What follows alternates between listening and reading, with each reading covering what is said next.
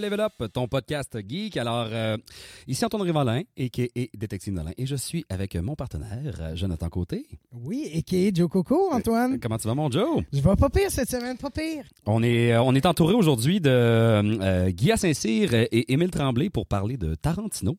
Euh, alors, on va faire un petit Oui, oui, tour le- le de l'œuvre. euh, Tarantino, c'est le, le sculpteur, là. Exactement, voilà le sculpteur euh, italien.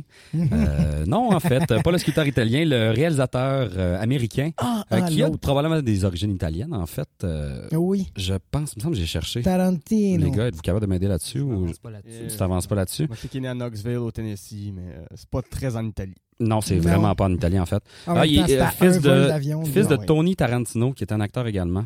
Euh, Ah oui, je mais- l'ai vu. Tu Il l'as jouait vu? dans... Oui, oui, il jouait dans un film de Chaplin. C'est- Non, c'est pas vrai. Non. Euh, mais avant de plonger dans le vif du sujet, euh, Joe, as-tu des trucs qui ont retenu ton attention dans le monde du geek depuis euh, la semaine dernière? Cette semaine, écoute, je suis plongé dans Stranger Things 3. Ah oui, tu l'avais pas vu Hmm. encore? Ben oui, mais j'en parle là. Ah, OK. Ouais, euh, écoute, je, je peux pas dire à quel point j'ai trippé, là. C'est incroyable. Euh, meilleure scène, je pense, de, de série que j'ai vue dans les dernières années. C'est la scène La où? Dusty Bunn ouais, Ouais. chante avec sa Poo. Ah, écoute, je, je- je suis allé revoir cette partie-là sur YouTube une douzaine de fois. ouais, puis c'est comme dans le, le pire moment de climax, de genre. Ben, c'est ça ils qui se est font bon. courir C'est- après par. c'est le- le Demogorgon ou c'est plus Ouais, ça? Là? euh, non, c'est le Flay euh, Le Minder. vomi Gorgon. Ouais, le l'espèce de, Flayminder, de, de bouillie euh, Ouais, mouvante. ouais. Euh, Mhm. Avez-vous regardé la série, vous autres, les gars? Oui. Oui, en Début à la fin. J'ai adoré ça. Mm. Euh, la première seulement. Première J'ai saison. pas- J'ai pas aimé ça, mais on me dit que la, les derniers épisodes de la troisième saison valaient la peine que je me tape la merde. Ouais. avant. Ouais, ben moi, la 2, je l'ai vraiment pas trouvé le fun, honnêtement. Ouais, ben, moi, ce que j'ai aimé de la saison 3, c'est qu'ils ont éliminé tout ce qui est. Tu sais, tout ce qui n'a pas marché dans la saison 2, ils s'en sont rendus compte, puis ont fait OK, ben, Ouais. on, on mise rien là-dessus, on recommence en saison 3. C'est moi la petite dérape punk rock là qu'elle s'en va Mm. dans un espèce d'entrepôt. Ouais, Emo. emo, Ouais, euh, ouais. dépressive, ça c'était juste Ouais, ouais. bizarre. Mais euh, non, la 3, euh, en fait, j'avais pas le goût de la regarder pour être honnête. J'avais tellement pas aimé la 2 que j'étais comme bon, ils m'étirent ça encore. Euh, mais la 3, euh, elle vaut la peine quand même. Ouais, ouais, j'ai franchement adoré. Tu t'attaches à tous les personnages. D'ailleurs, C'est euh, bien écrit, bien construit. parlant de Tarantino, il y a la, la- c'est la première fois que je voyais la fille de Uma Thurman et euh, Ethan Hawke. Ethan Hawke. Oui. Quand tu dis que t'as deux parents qui sont là à chier. ouais, mais c'est ça, elle était là-dedans. J'étais comme, ah, c'est qui? Puis j'ai fait, oh mon dieu, ok, ses parents, c'est eux. Ouais. Ouais. Puis elle a un petit rôle aussi dans le tout dernier Tarantino. Oui, Ouais. oui, Ouais, d'ailleurs, ouais. on, en, on en discutera plus tard. Euh, moi, de mon côté, euh, Joe, euh, j'ai, je suis allé à Oshiaga en fin de semaine. Oh, oh. C'est pas à proprement parler geek, mais il y avait Childish Gambino, a.k.a. Daniel Glover. Ben, en fait, surtout Daniel Glover, a.k.a. Childish Gambino. A.K.A. Le propriétaire du Millennium Falcon. Du Millennium Falcon, oui, euh, depuis... euh, Juste dire comme ça. euh, voyons, c'est quoi le nom du personnage? J'ai oublié dans Star Wars. Lando. Euh, Je pense. C'était oui, Lando. c'est Lando, Ouais, c'est ça. Il exact. joue Lando dans Mais je l'ai euh, toujours appelé, à- appelé le propriétaire du. Mais en tout cas, c'était le, le show était malade mental, c'était incroyable. Ce gars-là fait tout, ça n'a pas de sens. On Il se rappelle que lui, lui, euh, il y a la série euh, sur euh, FX. Ouais. Ouais. Atlanta. Atlanta. Que c'est terminé, je pense. C'était seulement deux saisons. Ça a Je- été annoncé aujourd'hui qu'il y a une saison 3 en production et 4 euh, Ok, en pour vrai. Ouais. Parce que j'avais vu sur MDB qu'il datait de 2018, fait comme Ouais. si c'était fini. Ah, ben ça, non, c'est ben, il génial. faut, c'est ça. Il, il va, il va avoir un espèce de petit waiting avant de la saison 3, mais en fait, il tourne les deux saisons back-à-back. Donc, la saison 4, on n'aura pas à attendre pour. Elle va, elle va être déjà prête. Ah mon dieu, ok, ça va être malade. D'ailleurs aussi dans Community. Ben lui, il, il écrit, il est dans euh, Atlanta, il écrit, producteur. Euh, Il produit Atlanta ouais. aussi? Il a fait Childish Gambino, qui est comme un, tu sais, il est headliner à Chicago. Je sais pas si c'est quelque chose que ce gars-là fait mal. Elle fait du stand-up aussi. Il fait du stand-up aussi. Ouais, c'est vrai. ouais. Il danse comme un dieu. Ah ouais. Ah non, il fait tout. Il, Ouais. il doit bien avoir quelque chose qui Apparemment que son pain est pas très bon. Il fait du très mais- mauvais. Il fait très du mauvais pain. Mais bon, rendu là. Bon. Non, il était malade. Il Tu sais, si t'as vu le clip de This is America, il y avait le même kit que dans This is America. Il y a cette espèce de manière de, de danser là avec les espèces d'épaules désarticulées. Uh-huh. Il n'était pas décroché du personnage tout des fois, les shows de festival, contrairement à des shows en, colisée ou en, salle de spectacle, les moyens techniques sont pas tout le temps là, mais là, est arrivé avec son crane.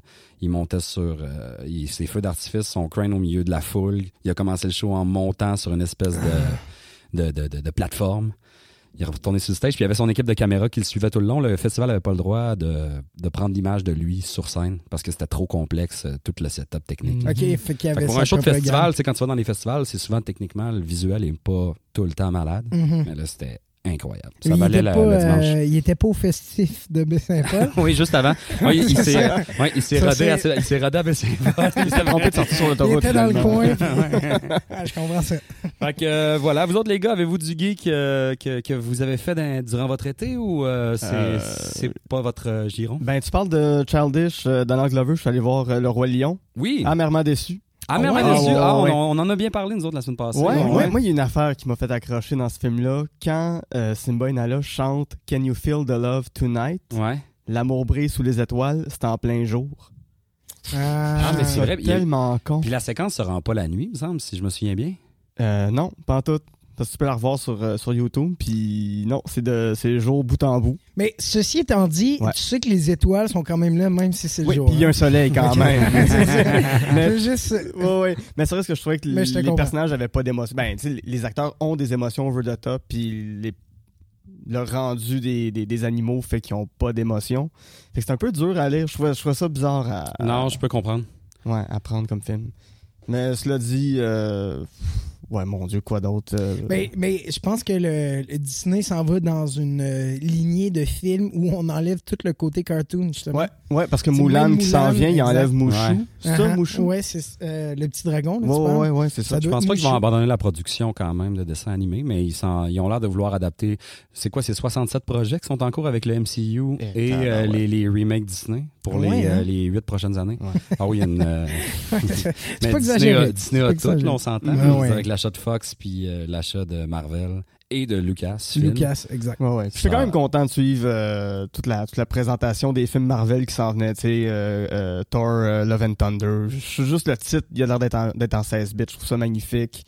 Euh, Le prochain Doctor Strange qui se voudrait Doctor un Strange, film d'horreur, en fait. Shang-Chi, moi j'aime Oh, beaucoup ouais, Shang-Chi, c'est un film Ouais. de Kung Fu, j'ai super hâte. Oui, le nom, le prochain Strange, euh, il, est- dit comme étant vraiment un film d'horreur. Ouais. Wow. Très à voir, mais À voir, mais c'est vendu de même. Mhm. On verra. Toi, Emile, euh, quelque chose qui. euh, toi, t'es un gros geek de cinéma, en fait, on pourrait le dire comme ça. T'as- Oui, d'ailleurs, je ne l'ai pas présenté, les gars. Émile, euh, réalisateur-monteur. Euh, Guilla, qui est. euh, tra- t'as travaillé en cinéma, t'as fait. ben, j'ai pas t'as travaillé en cinéma, j'ai fait quelques courts-métrages ici et là, Ouais. euh, Mais qui là- sont rendus dans quelques festivals relativement anonymement, mais euh, je suis plus auteur aujourd'hui. Principalement auteur Ouais. de l'école de l'humour. Exact. Que t'écris de l'humour, de la série, de la scène. euh, pour les contrats qu'on me donne. Puis les contrats que je m'écris aussi.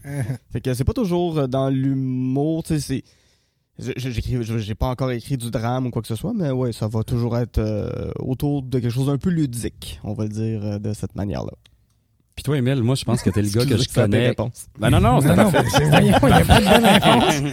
Ben, Est-ce je que dis- tu connais mal ta vie? C'est hey, ben, c'est pas ta vie, ça. C'est pas toi pantoute, ça, on a évité le mauvais gars. Émile, toi, t'es le gars que je pense que, que je connais qui regarde le plus de cinéma de tout mon Euh, entourage. ben, j'essaie de par suivre. euh, Au moins plus de de- 200 films par année. Ça, je sais pas. Je sais pas. Ça varie. Mon été, à date, c'est pas fort. Je te dirais, euh, côté geek, là, euh, par exemple, vous avez mentionné Marvel et tout ça. Moi, ça, j'ai abandonné il y a un bout. Je suis plus vraiment. Euh, mais autrement, je me garde à jour, là, je dirais. Ouais. Euh, ce qui a sorti le geek en moi, je, je me suis senti geek. là. C'est pas très geek, mais je me suis senti geek. Je me suis enfilé les deux saisons de Fleabag sur Amazon Prime. Fleabag, c'est quoi ça? C'est une euh, série qui est comme très vite devenue un peu culte. Euh, c'est d'une créatrice, euh, écri- écrivaine scénariste qui en fait vient tout juste d'être engagée pour réécrire et co-écrire en fait le scénario du dernier James Bond. OK? Ah, wow. Qui euh, elle, elle arrive là, puis elle va tout amener une espèce de dimension un peu, un peu plus féministe. Ben, D'ailleurs, euh, ils, ont, ben- ils ont pas dit qu'il allait avoir une, euh, une 007. Ouais. Genre, James. Bond est à la Au début- retraite. au début puis du au film, début ouais. du film, c'est elle. Exact. Évidemment, on va se faire tasser par. euh, Exact. En effet, oui. mais probablement, en effet, qu'elle, c'est son idée. tu sais, C'est Ouais. c'est- c'est le genre de truc euh, un peu, euh, un peu euh, à révise, disons, les, les, les, les, les codes. Très, très féministe, mais en même temps très, très, très grinçant. Euh, Fleabag, en tout cas, c'est extraordinaire. Comment tu ça. Fleabag? F F-L-A... F-L-E-A-B-A-G. OK. Genre un, un sac à Ouais. puce, là. Exact. OK. Voilà, voilà. Ah mon Dieu, j'aurais pas été capable de le traduire. Ah, Mhm. Ben, excellent, messieurs. Est-ce qu'on est prêt à s'attaquer à notre Ben, je sujet pense du qu'on s'attaque aujourd'hui, le grand Tarantino. Le grand euh, Qu- Quentin Tarantino. Quentin. Euh, Quentin Tarantino, qui est un euh, semi-acteur à la base. Euh, moi, de ce que j'ai lu sur lui, on parle d'un gars qui a des formations de jeu. Euh, il n'y a aucune formation de cinéma, si j'ai bien compris, de, de son background. Si de travailler dans un club vidéo compte comme une formation de cinéma. ça serait comme ça, hein, sa euh, formation de ouais. cinéma. Ses bases euh, partent de là.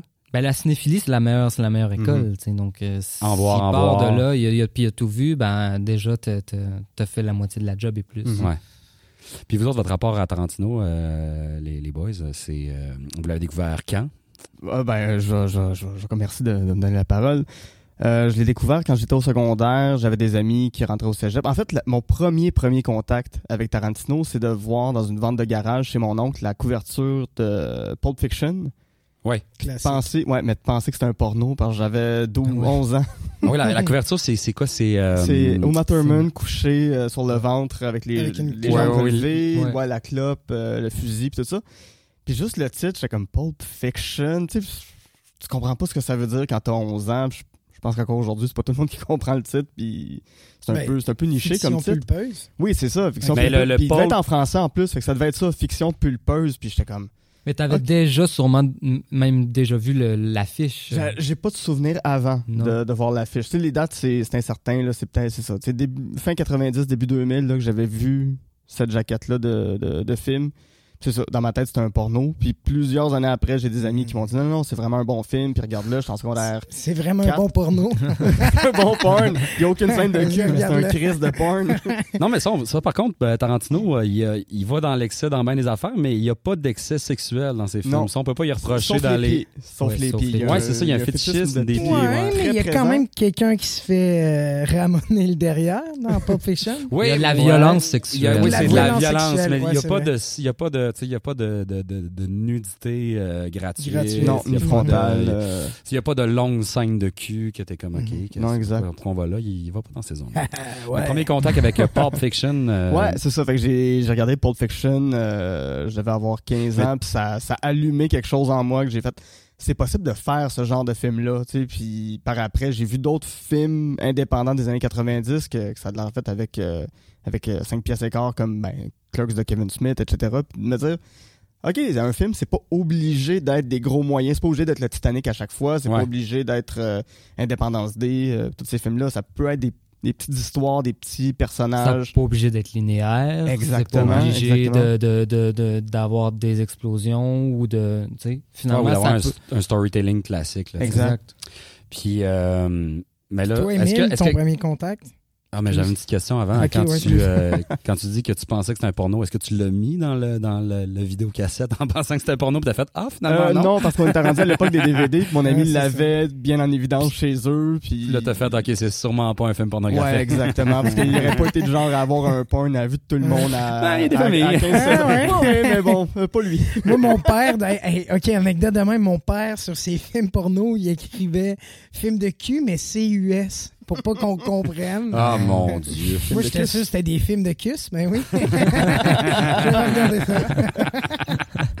Toi, Emile, ton premier contact? Hum, Ben, un peu la même chose, Pulp Fiction, puis c'est-à-dire que euh, moi, c'était une, une affiche ou une couverture de DVD tu sais, qu'on voyait passer, là, affichée partout, c'était c'était- c'était culte déjà, donc quand tu tombes là-dessus, mettons, je sais pas, mon Future Shop dans le temps, ce boîtier DVD-là, tu sais que c'est un must un peu, que c'est... euh, puis en plus, si, si j'avais j'avais juste à chercher, mettons, je sais pas moi, les 15 films euh, à voir euh, pour un début de cinéphilie, ben, Pulp Fiction est là-dedans, tu sais Ouais. fallait que j'y passe. Puis quand j'y ai passé, ben, en effet, c'est la même réalisation. C'est OK, on peut faire du cinéma comme ça. C'est-à-dire déconstruit, puis finalement, où ce que ce qui, ce qui t'accroche, c'est, les dialogues, Mhm. un peu Ouais. aussi, tu sais. Euh, moi, c'est, parti de là. Euh, donc, je devais, faire, je devais être au secondaire à peu près. Puis, euh, je l'ai revu plusieurs fois depuis. Je l'ai revu en présence de Tarantino Ah. à Cannes sur, sur la plage. En c'est- quelle année, ça? C'était en 2014. Donc, c'était pour les 20 ans de la Palme d'Or de, de, de Pulp Fiction.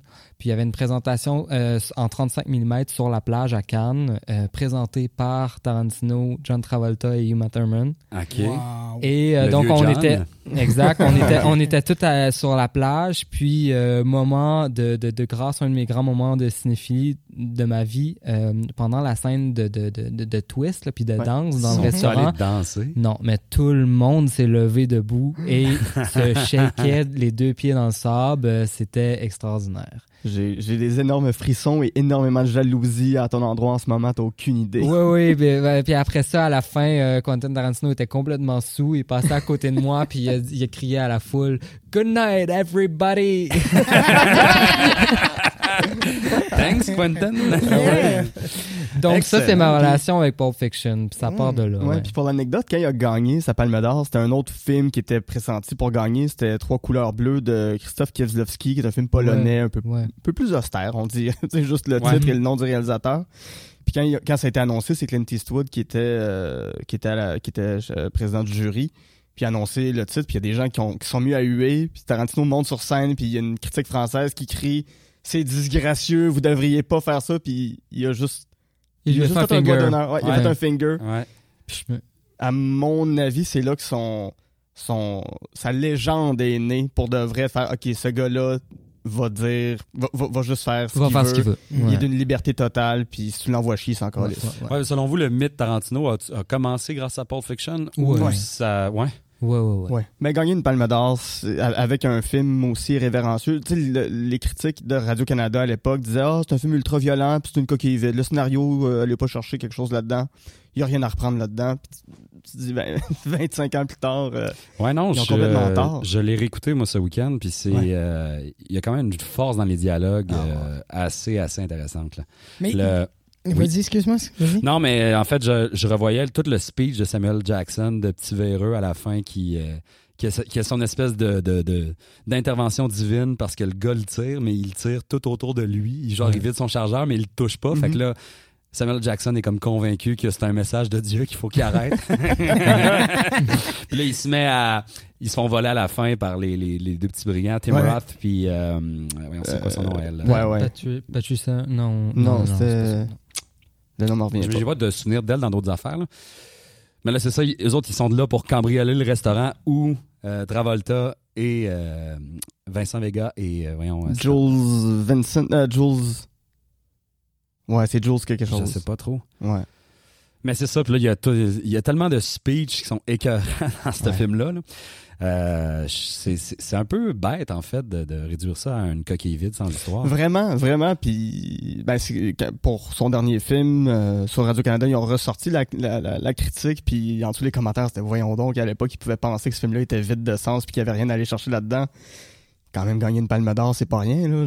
Oui, aujourd'hui, de le chose. revoir, si on le politise un peu, c'est un commentaire euh, sur l'Amérique qui est, qui est encore très, très euh, valable. Ah ouais, hein? Oui, puis je trouve qu'il y a beaucoup dans son cinéma de. euh, il y a beaucoup de, de- de commentaires. Je trouve qu'en fait, sans. euh, sans dénoncer le, le- le- des, des, des, des- traitements, il y a beaucoup- on, on- on constate en fait beaucoup de racisme. La violence est Mhm. beaucoup dans le racisme. Dans, dans Handler's Bastard, il y a du racisme à côté. Ouais. Même chose à- dans. euh, c'est dans Pulp Fiction. Ben, euh, euh, Eightful Eight. Ouais. euh, Ouais, toute la scène avec Bruce Dern puis Samuel Jackson. Bruce Dern joue un ancien Ouais, un vétéran de la guerre de sécession. Oui, exactement. Fait qu'il y a- il y, a beaucoup de propos sur le racisme sans nécessairement être. C'est plus de montrer le racisme Mhm. tel qu'il est dans son, dans son potentiel violent plutôt que dans. Comprenez-vous ce que je veux dire? C'est Ah ouais, Je comprends ce que tu veux dire, mais j'aurais tendance à dire que dans les euh, films de Tarantino qui sont, euh, qui sont euh, actuels, à- qui se passent à notre époque, le racisme est un racisme qui est différent de Qu'est-ce notre racisme d'aujourd'hui. C'est-à-dire que, euh, bon, il faut, il faut que je rentre dans quelque chose de plus large pour, pour parler de ça, mais euh, dans il y a l'univers Tarantino. Mhm. On parle beaucoup de euh, tous les films de Tarantino euh, appartiennent au même univers que lui-même a créé. Puis justement, quand euh, dans son univers à lui, il retourne dans le passé, ben il revisite l'histoire, il la réécrit, il Ouais. la venge. Mhm. Et donc, c'est-à-dire, on a une émancipation raciale qui s'est passée autrement Mhm. que Ouais. dans la vraie histoire. Et j'ai l'impression que tout ça, c'est un, ça a été un peu euh, pensé en amont, c'est-à-dire que quand on regarde Jackie Brown, quand on regarde euh, Pulp Fiction, en effet, les relations entre les blancs et les noirs ne sont pas totalement l- Véridique. les véridiques en effet. Ouais. Puis finalement, on regarde cette culture, euh, cette société américaine là qu'il a lui-même écrit. Puis en effet, on dirait que les gens se promènent dans la rue puis criment. Ces Américains-là marchent dans la rue en, en- en- étant le peuple qui a tué Adolf Hitler puis qui a gagné cette guerre-là, tu sais. Ouais. Étant euh, un peuple qui s'est, euh, dont les, les Noirs se sont émancipés beaucoup plus rapidement puis de façon beaucoup plus énoncée. Donc allons voir avec ça Django Unchained. tu sais. Ouais.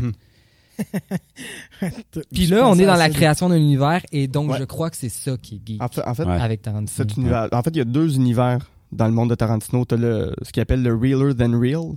Puis Euh, le Kill Bill. euh, le movie movie universe Ouais. qui est euh, Kill Bill puis From Dusk Till Dawn puis même euh, Natural Born Killers rentre là-dedans Planète Terreur tu sais c'est pas nécessairement des films à lui mais des films faits en collaboration avec lui qui s'attribuent en fait pour faire la petite histoire le Realer Than Real Universe c'est notre univers mais euh, où les ben parce que euh, c'est ce qu'il a réécrit parce que Hitler a été tué dans une salle de cinéma. Les gens ont développé une énorme passion pour la culture populaire, mais pour la violence. Puis la violence est toujours justifiée, puis est toujours euh, oui oui c'est correct de tuer quelqu'un à bout portant dans la rue puis de se foncer dessus en voiture. Il y a aucun problème puis qu'il aille se faire enculer dans un sous-sol par, euh, un gimp, c'est c'est entre guillemets correct. Fait que ça c'est son univers. Mais dans cet univers-là, il y a un autre univers qui est le movie movie universe qui est Kill Bill. Fait que, mettons, euh, Joel et Vincent, dans Pulp Fiction, peuvent aller voir Kill Bill au cinéma. C'est ce genre de film-là ultra violent qu'ils ont dans leur univers à eux. Hmm. Ok, Ça- fait qu'il y a, ok, super. il- Il y a ok, comme des deux couches, Ouais, puis quand tu regardes Pulp Fiction, Mia Wallace, euh, au restaurant, dit qu'elle a fait un pilote pour une série qui s'appelle Fox Force 5. Ouais. Puis elle décrit les femmes avec qui elle aurait joué dans cette série-là. Ce- cette série-là, c'est jamais faite, mais ce qu'elle décrit, c'est Kill Bill. Fait que là, ça amène la question est-ce que c'est Mia Wallace qui joue The Bride puis Beatrix dans Kill Bill ou c'est Uma Thurman Mais est-ce que c'est Uma Thurman qui joue euh, euh, euh, Mia Wallace qui joue Kill Bill? Oh my god, ok. Il y a, Oh, il y a ouais, toutes ces réfléchit couches-là. à Oh my god, ok, je savais ouais. pas tout ça. C'est vraiment malade. C'est ben Puis pensez-vous que Ah, c'est aussi- pensé, ça, c'est réfléchi? je, je- je pense, je Tarantino, pense il- pas que c'est pensé avant tard dans sa carrière quand même. Mais c'est arrivé, euh, c'est arrivé, je pense, autour de, Autour de Kill Bill, de ou- Inglourious Bastard, je pense, cette, cette théorie-là, puis qu'il l'a confirmé. Ouais. Euh, donc peut-être que ça a été pensé en amont, mais ça a été, euh, ça a été euh, finalement théorisé comme sur le tard quand même. Mais j'ai vu dans ses projets potentiels, je pense pas qu'il va tous les faire, mais tu sais, il y a. Il y avait une idée à un moment donné de rassembler euh, Vincent Vega et de Reservoir Dogs. Il y a un autre Vega qui sera en fait les frères Vega. Ouais, les deux frères Vegas Vega. Brothers. L'autre Vega, il est dans Réservoir Dogs, c'est Michael ça. Madsen. Ouais, mais qui seraient en fait des frères donc. Ouais. Mais c'est c'est c'est Oui, quand oui, même. tous ces films sont interreliés, c'est tout connecté d'une façon ou d'une euh, autre. Ils sont pas trois, euh, Vegas, non? Euh... Il n'y a pas Las et tout? La, la- la fameuse sœur là. Ouais, la, la fameuse sœur Lass. Ouais, mais elle euh, a fait sa vie dans, le- dans le- dans le désert du Nevada. Chill. Mais donc, par rapport à ces connexions-là, justement, ben là, il y a un film qui est en salle, tu sais. Puis donc, euh, ça fait maintenant deux semaines qu'il est en salle. Les euh, articles puis les, euh, les forums commencent à, à commenter. liens. Ben, Ouais. Les liens commencent à sortir, là, les gens les remarquent, puis euh, ils sont partout dans le film aussi. C'est ça. C'est- pas un spoiler parce qu'on le voit dans la bande-annonce, mais DiCaprio joue dans un film, dans le film. Je me rappelle plus du titre, mais euh, tu le vois, lui qui arrive dans une espèce de théâtre, les rideaux ouvrent, il y a un flamethrower, puis il fait juste brûler des nazis en criant Die you Nazi bastard de la même Ouais. façon Son- qu'il meurt dans Inglourious Bastard. Ouais, ouais. C'est comme, ok, non, non, tu, tu fais pas Ouais, juste une ouais, référence à toi-même, c'est une référence à ton Fait univers. que le Hollywood de son univers Ouais. recrée la Recrée la réalité réalité. Exact. Bastard. Mais de la même façon qu'on le fait nous autres, tu sais, on a eu le film Valkyrie avec Tom Cruise, c'est pas tout à fait ce qui s'est passé, mais en même temps c'est comme ça qu'on interprète la propre deuxième, notre deuxième guerre mondiale. Fait c'est juste toujours transgresser une règle ou une, une fine ligne puis dire ouais dans cet univers là ça c'est ça, ça s'est pu. Ouais. Voilà. Puis donc, la création d'un univers, ben, c'est c'est ça qui est, qui est geek un peu. Je veux dire, euh, qu'est-ce qu'est-ce- qu'est-ce que Star Wars a fait? Ben, c'est la création d'un univers, puis on y a adhéré, puis on veut, on veut, on veut suivre cet univers-là. Puis avant même, j'ai l'impression qu'on commence à le théoriser et à réaliser que c'était un univers euh, comme bien étoffé, celui de Tarantino. Ben, on le sentait, tu sais, puis on, on y adhérait, puis on voulait, Mhm. Mais il y a quand même une continuité au niveau de la de, de l'ambiance de ces films, Ouais. mine de rien, tu sais. Même si Il y a une Bill, continuité, il y a une évolution aussi qui, qui est fascinante. Mais la Ouais. connexion entre tous ces, tous ces films, c'est dans sa démarche artistique ou c'est venu sur le tard, comme vous dites? Ce que j'ai compris? Dans le fond, est-ce que. Tu sais, ma question, c'est est-ce que c'est réfléchi depuis le début, depuis que c'est dit, OK, je vais faire des films? Ben, pas- je pense pas qu'on peut le prouver, mais Mhm. si on revisite ces films, ça se tient. ouais, Mhm. ça fait du Puis sens. lui, il va ouais. confirmer. Je veux dire, pourquoi il le ferait pas? Je pense que Il a ça part. d'un ouais. génie. Mais j'ai l'impression que ça part d'une joke avec lui-même qui se dit Ah, un tel va être le frère de l'autre. Puis, tu sais, si les gens le remarquent, bah, tant mieux. Mais c'est ça, le cinéma de Tarantino, c'est des ça. jokes avec lui-même. Ouais. Il fait, il fait son, il fait toujours son film pour lui, tu sais. Ouais. Je veux dire, c'est pas tout le monde là qui, qui, qui a un fétichisme sur les pieds. Lui, il s'en calisse là, il va les mettre pareil là, tu sais. Puis c'est, c'est- il fait vraiment, c'est ça, c'est, c'est un film, c'est, un cinéma finalement qui est un peu égocentrique, tu sais, qui est fait pour lui. Il, c'est, son premier spectateur, c'est lui-même. Ouais. Puis je veux dire, on, moi je m'en souviens, là, il y a une époque où je me rappelle plus c'est lequel de ses films, mais il disait mon prochain film c'est un hommage à mon réalisateur préféré, Quentin Tarantino.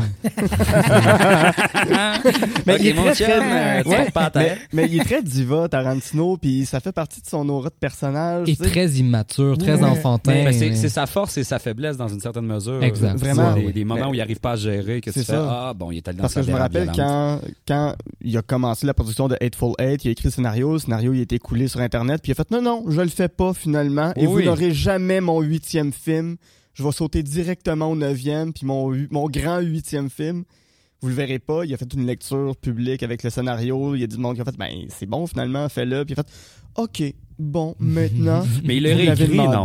Il l'a réécrit un peu, mais ça reste. changer la fin, je pense. ouais. Ouais. Il a changé la fin, ouais. Ouais. Ça avait leaké sur Internet? C'était Ouais. Bruce Dern qui, euh, Qui ce petit vieux là, qui était maladroit, puis il a, don- il a donné, il a passé le scénario à quelqu'un qu'il fallait pas. Puis euh, je pense, que probablement Tarantino était en beau tabarnak, mais il a Ouais. quand même, il a quand même gardé dans, dans, le film, c'est lui qui joue le... le vétéran le de la guerre de sécession. ouais. Exact. ouais. Ben, écoute, les téléphones intelligents, hein, ça- ils sont Ah ouais. pas habitués. Mais même, même son, son dernier, tu sais, euh, Once Upon a Time in Hollywood, il, il dit Oh, c'est mon neuvième, j'ai dit que j'en faisais 10. Peut-être que je vais arrêter là. Puis je vous laisse avec ça. Mais tu fais comme. Non, qu'est-ce que tu veux? Tu veux juste qu'on te demande, qu'on t'implore. Non, non, Quentin, donne-nous un de plus. Un Puis plus. Il dit qu'il va en faire 10, mais clairement, il va en faire 11. Tu sais, Encore là, Il entretient si- son mythe, en Il fait. entretient son mythe puis sa légende, mais s'il arrive à Kill Bill 3, est-ce qu'il va dire ah, Kill Bill 3, ça compte pas comme. Tu sais, ça compte comme Kill Bill. Fait que Kill Bill, ça reste mon cinquième film, je pense. Oui, parce qu'à un moment donné, Ouais, il s'est ouais. rendu compte qu'il tient à sa promesse du 10 films. là. À un Mhm. moment donné, il a fait comme non, non, non, moi, mes deux volumes Kill Bill, c'est un film, tu sais. Oui, Mais euh, quand tu revisites les posters à l'époque, il me semble que sur le poster de Kill Bill 1, c'est genre son, euh, c'est genre son, son, son, son cinquième. Puis après Ouais. ça, le poster du, du volume 2, c'est son sixième. Mhm. dessus, ouais, ouais, ouais. Mais je pense que ce gars-là, il y a juste des peintures de lui chez eux. Ah, c'est clair, c'est clair. Ça, puis des peintures de pieds, Ouais, de- des de- de toutes figurines les de actrices. pieds. Ouais. Ouais, ouais. Il fait mouler tous les pieds de ses actrices. Ah ouais, ça se peut très, très Ouais. bien. Non, mais je veux dire, c'est sur ses, c'est dans ses films. Fait que juste à, ça, à- il pop son, son propre film chez eux. Puis euh, ce qu'il Ouais. veut voir est là, finalement. tu sais. Mhm. Mhm. Est-ce qu'on revient... euh, ça serait le fun de jaser un à un, euh, des, sortir des, des- des trucs intéressants de, de- de chacun des longs métrages qu'il a, qu'il a fait pour se rendre peut-être jusqu'au dernier. Oui, Mhm. puis ça, ça, ça, ça évoquerait bien justement l'évolution. Puis euh, c'est. euh, Ouais, faisons un peu le. le- On commence avec euh, Réservoir Dogs en Ouais. 91, si je ne m'abuse. ou- Non, 92, très exactement. Ouais. Et euh, sorti Réservoir Dogs euh, avec euh, une belle brochette d'acteurs quand même. Mhm. On avait, euh, voyons, le celui qui est dans Kill Bill Attends, aussi. je euh, ici. Harvey Keitel, Tim Roth, Steve Buscemi, Michael Madsen. Puis Ouais. ben, il y en a d'autres, mais j'avais juste Belle brochette d'acteurs, mais des acteurs du moment. Ouais. Euh, ce qui est pe- peut-être le seul dans ces films. Parce qu'après ça, il s'est vraiment euh, amusé à ramener des acteurs. Jackson en Ou des particulier. has-been, ou, euh, ou de, de- Puis il y a beaucoup cette volonté-là d'élever l'acteur. beaucoup d'humoristes dans ces films. Il y a toujours un caméo d'un humoriste euh, qui pop un moment donné dans le film. Ouais. Euh, Chris Parce que Tucker juste- qui est dans Jackie Brown. En tout cas, on, on y reviendra. Mais euh, Lena Dunham qui est dans le dernier. Oui, c'est vrai. Ouais. Euh, Jonah Hill aussi qui est dans euh, Django. Une petite scène, mais il est là. Il apparaît. Mhm. C'est comme Ah ouais, pourquoi? Qu'est-ce Ben, qu'il fait dans Django? il fait un des gars du proto Ku Klux Klan. Oui. C'est une formidable. Il- Jonah Oui, Hill, oui, yacht, euh, yacht son masque. Ouais, ouais. ça. C'est Jonah Hill, t'es comme, Ouais. qu'est-ce qu'il fait là, Ouais. tabarouette? C'est vrai, moi j'ai comme euh, Léna- Léa Dun- Dunham dans le dernier, j'ai fait, ben voyons, ouais, ouais, c'est ça. la Mais- fille de Girls dans, Ouais. dans, euh, dans Tarantino. Mhm. Euh, donc Reservoir Dogs, sorti en 92, ça avait quand même eu un bon succès, ça l'a euh, ça l'a propulsé, mine de rien, euh, quelque part. Oui, oui, euh, il était déjà sur la, sur, la, sur la map parce que je pense que ce qu'on a remarqué tout de suite, c'était vraiment euh, la capacité de dialogue. Mhm. Pour moi, Reservoir Dogs, c'était vraiment juste ça un peu parce Ouais. qu'autrement, j'ai pas tant envie de le revisiter à part justement pour, euh, pour l'écriture de, de, de, de ce qui est dit par ces acteurs-là. Puis Ouais. finalement, j'ai des conversations sur Madonna autour d'une table. Ben écoute, Formidable. Ouais, sa capacité à intégrer aussi des espèces de conversations pop, là, la conversation de Ouais. McDonald's euh, Mhm. entre Ouais, euh, dans, dans, dans Pulp ouais, Fiction. dans Pulp ouais. Fiction dans la voiture. Mais j'ai l'impression aussi que c'est des conversations qui peuvent être réalistes. Mais je pense que les conversations Oui. qu'il a même eu lui-même, en fait, avec du monde, puis qu'il a juste vampirisé pour mettre dans ses films. Ouais. euh, Ah, mais c'est aussi de faire, tu sais, dans Pulp Fiction, on dérape encore sur Pulp Fiction, mais euh, euh, Vega puis l'autre, ils ont toute une longue discussion Ouais. sur McDonald's et sur le massage de pied parce que la, la femme de euh, voyons, Marcellus euh, Wallace. Marcellus Wallace. Mia Wallace, euh, s'est fait masser les pieds par un gars, puis c'est le gars Wallace l'aurait lancé par la fenêtre à cause de ça. mhm. Fait que les deux ont une longue discussion sur c'est-tu trompé de se faire Ouais. masser les La pieds? signification de masser des pieds. Ouais. Mais là, ils s'en vont, eux autres, assassiner un gars pour voler la mallette qu'on voit durant tout le film. Mais là, ils sont devant la porte, ils, ils font, il est quelle heure, 7h22, Ah, il est pas, c'est pas tout de suite. Fait qu'ils vont juste marcher un petit peu plus loin, discuter encore de pied pendant trois minutes, ils reviennent à la porte, tout ça dans un Ouais. bon plan séquence, pour finalement rentrer puis aller faire leur job. Mais tu sais, Ouais. tu fais, OK, ils partent de d'une discussion de pied, d'une baleinité sans nom, pour après ça aller gonner un gars dans son, Ouais. euh, dans Oui. son toit Mais et demi. si, si on revient à cette scène-là, puis moi, la, la phrase que j'adore de toute cette scène-là, c'est quand ils sont devant la porte, puis ils disent « Let's get in character ». C'est ça, tout le cinéma de Tarantino. Ouais. Mettons-nous dans la peau du personnage. Puis si on revient à Reservoir Dogs, ça reste un gars qui infiltre une bande de voyous. Ouais. Mais c'est- un acteur, c'est un policier, mais il devient une forme d'acteur. Il interprète ce que c'est selon lui un gangster, puis il fait des répétitions, puis il, il apprend des textes carrément. Puis Tarantino, c'est ça du début à la fin. C'est juste des gens qui jouent le rôle de quelqu'un qui aimerait être. OK.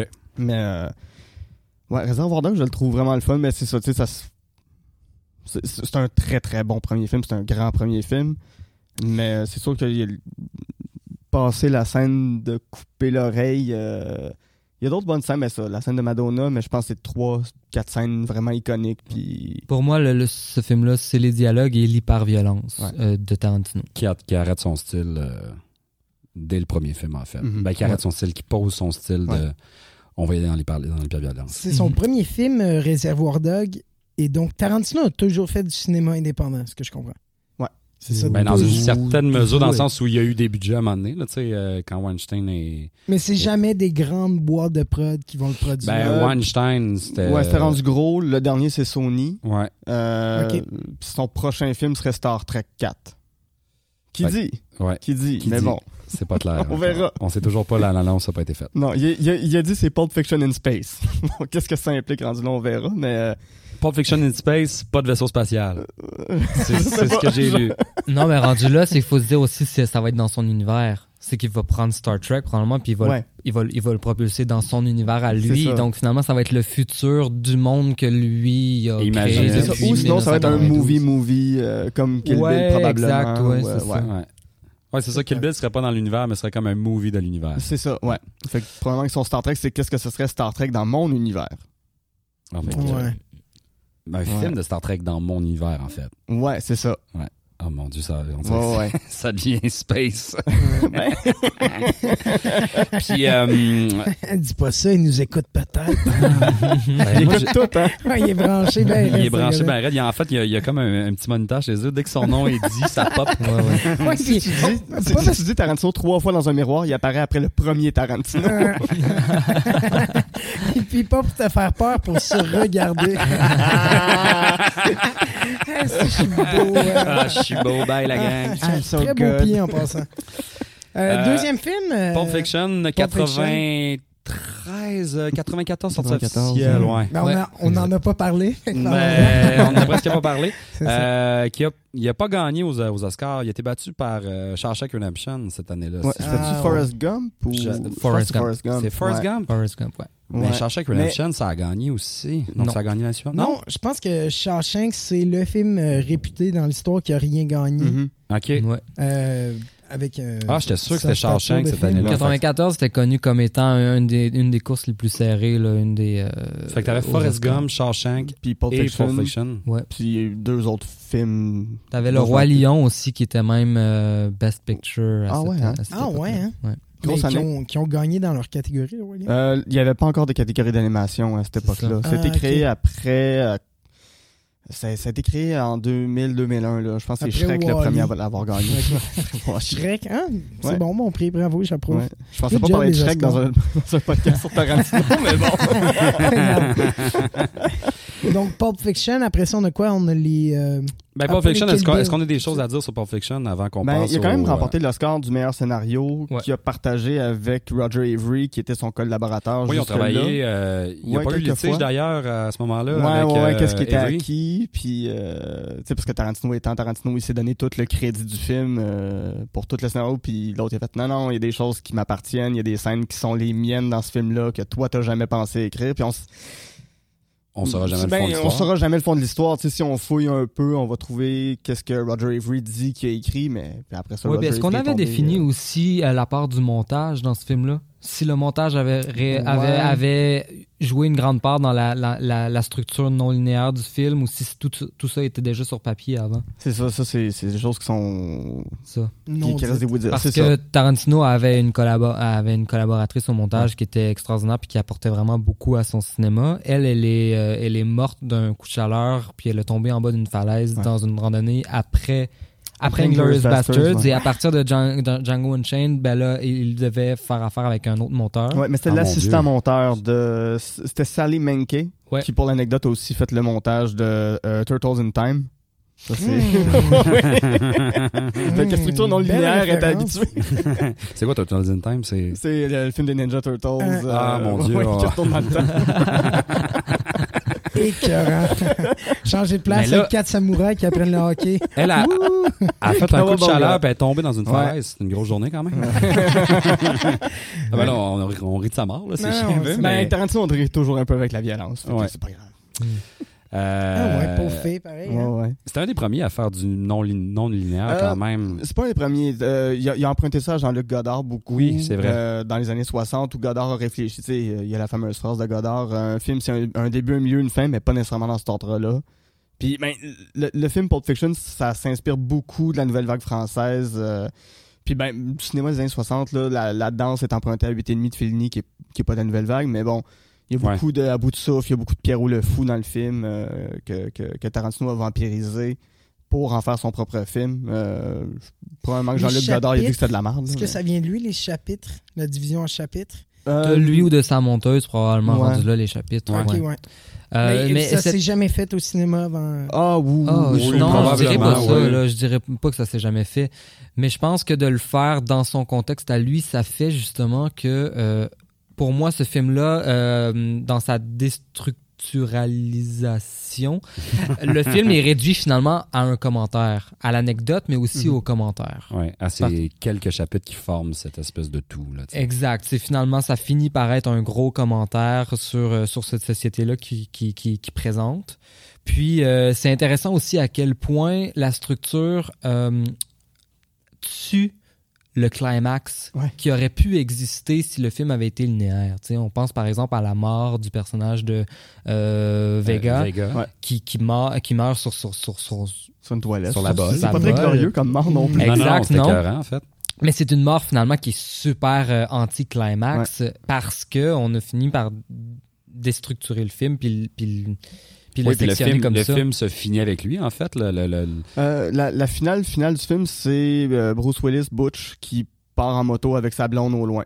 Ça, non, c'est la dernière. C'est pas le diner? Non, C'est- non, il ouais, sort du c'est diner. le mais la vraie finale du film Ouais, dans ouais, ouais, ouais. l'ordre Ah, linéaire, c'est Butch qui part, euh, part vers le soleil euh, avec sa blonde. avec comme un euh, cowboy. Charlene, c'est ça? Ouais, ouais, sa petite blonde française. Là, Oui, euh, euh, C'est Charlene, je sais plus. Euh, Charlene, je pense. Moi, il me semble que c'est ça. Charlene. Ben, on pourrait y revenir pour les autres films aussi, mais oui, donc ce désir-là de jouer avec l'idée de la tension puis le climax, euh, parce qu'il il s'amuse vraiment beaucoup à nous tenir comme en haleine, puis finalement à retarder le climax ou à ce qu'il vienne plus tôt, ou finalement euh, ce qu'il s'amuse à faire dans son dernier film où il n'y en a pas de climax. tu sais. Non, Ouais. c'est ça. Il y a plein de moments où t'es comme ah ça, ça y est c'est là c'est là c'est là finalement ça Ouais, arrive à la fin. On en parlera plus tard par contre. Euh, excellent. Prochain, on n'a pas beaucoup parlé. C'est d'ailleurs euh, probablement celui dont on parle le moins souvent, Mhm. mais Jackie Brown en 97 euh, avec euh, l'actrice que avait vue que dans Pam- ça. Ouais, Pam elle, elle Grier. avait, Pam Grier, elle avait fait Foxy Brown dans les années 70, une actrice de, de, de Black Exploitation. Puis ça, c'est son hommage au Black Exploitation. Black Exploitation étant? Black Exploitation, c'est du cinéma des années- de, de série B des années 70. T'avais des films comme Shaft, euh, euh, Sweet Badass Song, Sweet Sweet Badass Song, chose comme ça. Je- J'ai pas le titre devant moi. Euh, puis C'était des films qui mettaient euh, les Afro-Américains dans des rôles plus glorieux ou qui leur donnaient une place euh, de, de, de héros ou d'anti-héros qui sont les héros quand même. Fait que oui, t'as le, t'as, t'as- t'as le stéréotype euh, puis le trope du pimp euh, qui revenait souvent, tout ça, mais qui était beaucoup dans des films blancs, de réalisateurs blancs. Mais là, t'en avais qui étaient des, euh, des, des- des détectives, des policiers, t'en avais qui menaient l'enquête. Puis c'était, tu sais, c'est tout dans la mouvance de se réapproprier ses droits, Ouais. des droits civiques, tout ça. Fait que, oui, c'est du cinéma avec pas de budget parce que les producteurs voulaient pas donner des, des budgets à des réalisateurs noirs. C'était c'était quelque chose de il y avait une fierté euh, chez les Afro-Américains d'avoir ce genre de film-là pour eux OK. à cette époque-là. Mais C'est c'était présenté dans des du petits Black cinémas. Panther. Euh, le- le, Lance, film de. Black Panther, mais c'est à la suite de Black Panther quand même. Mais Jackie Brown, c'est ça, donc c'est- l'appropriation de, de, de, de vieux genres de cinéma. Je pense que là, c'est vraiment là que ça a commencé. Jackie Brown, bizarrement aussi, c'est un de ses plus touchants. Euh, Ouais. C'est un de ceux euh, dans lequel il, se, il, prend vraiment juste le temps de se poser, puis euh, la romance, Le et rythme tout, n'est pas le même. Le- L'espèce de romance entre Jackie Brown et euh, le, le- le- détective. Ouais, ben détective, euh, celui qui en fait qui amène du monde en prison puis Ouais. qui en sort. là. comment on appelle ça? Un, euh, Un fixeur. Un fixeur.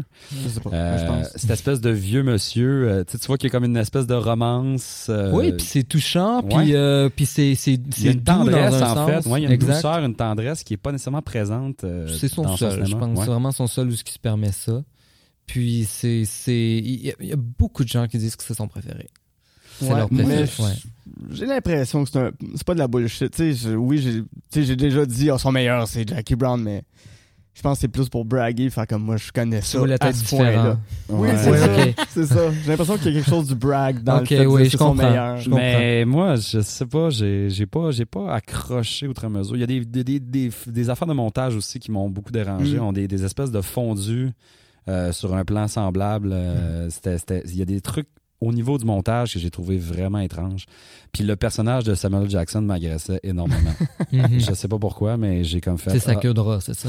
probablement sa queue de rat. Euh, oui, d'ailleurs, si vous n'avez pas vu le film, il est dégueulasse, Ah, il est mettons. laid. Il est Mais lui puis Robert laid. De Niro, De Niro, c'est très intéressant, par contre, cette espèce de personnage qui, oui, prend de l'espace comme de, de Mhm. Niro à la fin, mais qui tout le long a vraiment il est l'air dans du... retenue. puis- Ouais, puis l'espèce de, de gangster, euh, vieux gangster, peu charismatique. Ouais. Mais j'ai scrollé sur Netflix parce que là, il vient tout juste de, de drop sur Netflix, Jackie Brown. Puis euh, les scènes où je, je m'arrêtais avec Robert De Niro, il y a juste tellement pas de l'air d'avoir du fun dans ce film-là. Il y a tellement pas de l'air Ouais. de comprendre ce que Tarantino veut de lui. Euh, non, c'est pas un de ses grands rôles, je pense. C'est ouais, particulier quand même. Ouais. C'est un peu le début, ben pas le début de la fin de Robert De Niro, mais c'est là qu'il a commencé à faire des films un peu plates aussi, là, que...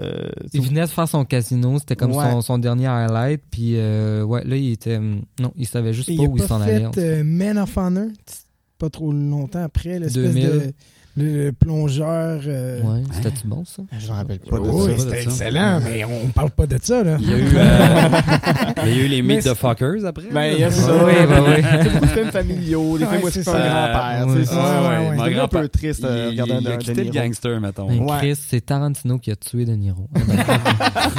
ben, il va en avoir fait renaître plein d'autres. Je veux dire, ça. Travolta.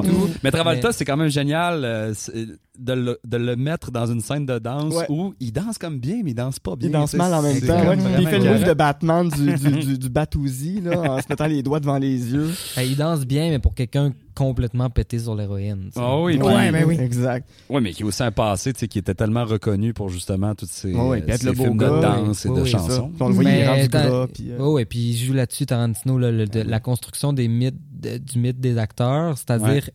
il est conscient du mythe qui entoure déjà un acteur, puis là, il va faire on va le sceller pour vrai ou on va y ajouter quelque chose. tu sais. Ou on va le déconstruire carrément, non? Puis là, j'ai juste Ouais. trop hâte de parler de Brad Pitt euh, dans! Once Upon a Time in Mais, the mais in- Travolta, je, je pense qu'il a mis sa map réellement, c'est Airspray. Je pense que ben, c'est ses prothèses. Sa belle grosse il était prothèse de tellement belle. Ouais. Mais euh, pour euh, ce, qui, ce qui est intéressant aussi pour euh, Jackie Brown, c'est c'est la seule adaptation de Tarantino d'un roman.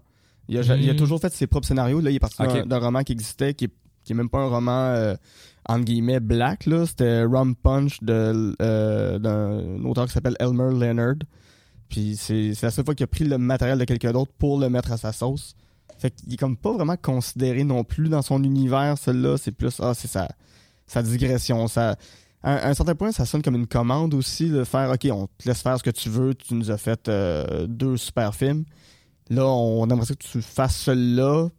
Puis on sent qu'il y a une passion, mais je le trouve moins passionné que les autres. Je- moi je trouve que ben, j'ai comme l'impression que c'est un c'est c'est le, le- c'est le film à part. Et on dirait que Ouais. l'énergie est pas la même, puis j'ai- on dirait que j'ai l'impression que c'est celui qui a le moins de budget de tous ces films. Ouais, puis c'est un flop euh, au box-office aussi, là, comparativement aux autres. Euh, Ouais. Celui-là, c'est quand même bien planté. là. Mais j'ai jamais eu l'im- l'impression que c'était une commande. J'ai plus Mm. eu l'impression qu'il aimait tendrement ce film-là, mais il était déjà en train de prévoir ses trois prochains films. Ouais. Ouais. Euh, puis que celui-là, il l'a peut-être involontairement Ouais. un peu délaissé, mais son amour pour ce film-là, moi, je le ressens, là, il est là. tu sais. Ouais. Mm. Mais c'est vrai qu'il y a quand même le rapport. C'est un des seuls où il y a cette espèce de rapport de tendresse là, avec les- Ouais. les- le, les- le personnage de, du, euh, du fixer, on va l'appeler comme ça, là, parce qu'on n'a pas Ouais. le, le- le- le terme exact, et Jackie Brown. Mhm. Ouais. Euh, passons à Kill Bill. Kill Bill Ouais. volume 1 et 2. On va qu'on va peut-être aborder comme étant une grande œuvre, comme lui, de toute façon, l'a déjà Ouais, ouais. l'a rassemblé. Il, il- il en a fait une version unique. Ben, C'est Mhm. un, un seul film à la base que j'ai lu, en fait. Au départ, c'était censé être un seul volume, puis finalement, il en a fait Oui, deux mais on pour des s'entend- contraintes de temps. là. On s'entend d'en faire deux volumes, de le diviser comme ça, euh, ça a tout son sens parce que les deux sont quand même, euh, les deux en fait euh, rendent hommage ou se réapproprient des genres complètement différents. Ouais. Ouais.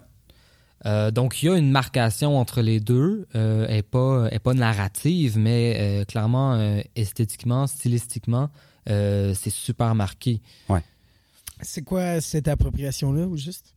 Le Kill Bill 1, c'est... euh, Vas-y donc là. Euh, ben, écoute, là, c'est pas frais dans ma mémoire, ça fait longtemps que je les ai vus, mais le premier, c'est un peu un- ce qu'on appelle un revenge porn. Fait qu'un personnage qui euh, vit un drame et décide de se venger de tout le monde. Fait que il y a la notion des, des katanas, il y a la notion des couteaux dans, dans, dans le premier, mais tu sais, toutes les séquences où est-ce qu'elle va euh, tuer la mère dans la cuisine, où est-ce qu'elle tue euh, Daryl Anna, euh, celle qui manque un œil, puis elle y arrache l'autre œil. Il me semble que tout ça, c'est dans le, dans le premier. Le deuxième. Eh, mais en gros, c'est très, c'est l'empr- c'est l'empreinte de, de la, de la culture japonaise Ouais. puis de C'est ce que- type de ouais, violence-là dans, dans le premier. Ouais. Puis le deuxième, on est vraiment, vraiment plus dans le western. On retourne Ah, dans la violence euh, très, euh, très américaine, là, très euh, poussiéreuse un peu, là, tu sais. Tandis qu'on est très, on est très dans le slick, là, dans le, justement dans le, dans le son, son habit jaune et tout, là. Puis Mhm. après ça, on retourne dans Qui le désert pour le Bruce Lee aussi. Exact. Oui, puis Ah, ouais, j'avoue. l'ex- la- la- la- l'immense scène de combat du, à la fin Ouais. du 1 où elle va tuer euh, 80. euh, Les, Les les 80, Crazy 88. les Crazy Crazy 88. 88, exact. Mais au final, ça reste ultra esthétique, Ouais. même si c'est une mare de sang. Puis cette scène-là est en noir et blanc euh, parce que la censure américaine a dit ça c'est trop sanglant, il y a trop d'hémoglobine, tu peux pas mettre ça euh, en couleur. Tu peux pas, en fait, tu peux pas mettre cette scène-là à l'écran. Puis il a fait ouais mais il y a trop de sang, c'est c'est trop rouge. Ouais, je vais en mettre en noir et blanc. Puis Mhm. au Japon, cette scène-là a été sortie en couleur. Je sais pas si elle doit se retrouver sur YouTube en, en couleur. Sur mais- Netflix, elle est en noir et blanc encore. Ouais, c'est ça. Mais la version que nous, on a ici, c'est en noir et blanc parce que la censure voulait pas. Mais en même temps, ça l'esthétise d'une belle façon aussi. Oui, oui. Puis Kill Bill, c'est tout ça. C'est vraiment là, il se. Il se hum, tout, tout, tout ce qu'il a envie de faire de façon esthétique, il le met dans Ouais, ce film-là. ouais. tu sais. Après ça, il va les ramener dans, dans, dans, dans ses prochains, mais de façon plus éparpillée. Là, c'est condensé. Là, je veux dire, c'est à toutes les deux plus secondes. gros il va te faire là. un split screen ou un. Ou il, il, il se lâche là, on est dans le too much, mais vraiment comme de la première à la dernière seconde. Ouais. tu sais. Et totalement assumé aussi? Oui. Totalement assumé. Un oui. too much comme. Ah non, mais oui. c'est ultra, ultra assumé, là, de- du début à la fin, les espèces de oui, oui. Quand Ouais, elle ouais, décide ouais. qu'elle va tuer quelqu'un, ben, elle décide assez depuis le début, là. Mhm. Mais euh, une histoire quand même relativement intéressante aussi, décrit par certaines comme étant le, le meilleur revenge movie de Mhm. toute l'histoire. Ouais. Mais ce qui est intéressant dans cette notion-là de la, de la revanche, c'est que finalement, euh, à- vraiment à partir de, de Kill Bill, euh, tout le cinéma de Tarantino est un cinéma de revanche. tu sais. Ouais.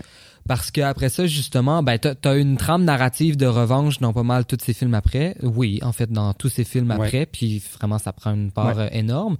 Mais c'est aussi dans cette, euh, dans cette, euh, ce geste-là qui, qui emprunte par la suite de réécrire l'histoire, de, de réécrire une histoire qu'on connaît, puis de la réécrire euh, volontairement, puis de façon très euh, in your face, Mhm. c'est finalement un acte de revanche. Ouais. tu sais. C'est Ouais. de, de, de venger l'histoire, de venger euh, un certain peuple et tout ça. Puis pour moi, finalement, quand tu regardes, quand tu regardes l'ensemble de la filmographie de, de, de, Tarantino, puis ce qui la marque le plus, c'est un peu l'idée de revanche, pour vrai. Mais euh, c'est Pulp Fiction qui l'a mis ça à map, mais j'ai comme l'impression que c'est Kill Bill qui a scellé le mythe Ouais. autour de Tarantino, qui en a fait une espèce de superstar. Mais je pense que pour notre génération, c'est là qu'on a fait ah, OK, ce gars-là existe. Puis moi, je me rappelle, mes cousins, c'était énorme. là, Tu sais, c'était Ah, Kill Bill, on va le regarder. Puis on le regardait encore et encore et encore. Puis j'étais- je connaissais pas encore non plus ce cinéma-là. Euh, mais je me rappelle, c'était un phénomène quand c'est sorti. Je pense que ça a ouvert beaucoup de gens au cinéma de kung-fu, au cinéma japonais, au manga, aussi, ben, à, à l'animé. Parce que la- Il y a une séquence animée. oui, était séquence animée était Qui serait insupportable si elle était en vraie personne, en fait. là. Oui. Euh, en live action, ça serait horrible à regarder. Oui, oui, parce que c'est un enfant. ouais. Oui. Puis c'est ça qui est, qui, est, qui est beau de cette scène-là, c'est justement il peut se le permettre de le faire en animé. Puis il l'a fait une fois, mais ça m'a donné le goût d'en regarder de l'animé qui était pas du Dragon Ball, puis qui était pas, euh, qui était pas ce qu'on observait à la télé, Maya l'abeille, etc. Pokémon. Pokémon, Ben ouais, voilà. c'est ça, ça, mais du, du beau animé bien fait, là.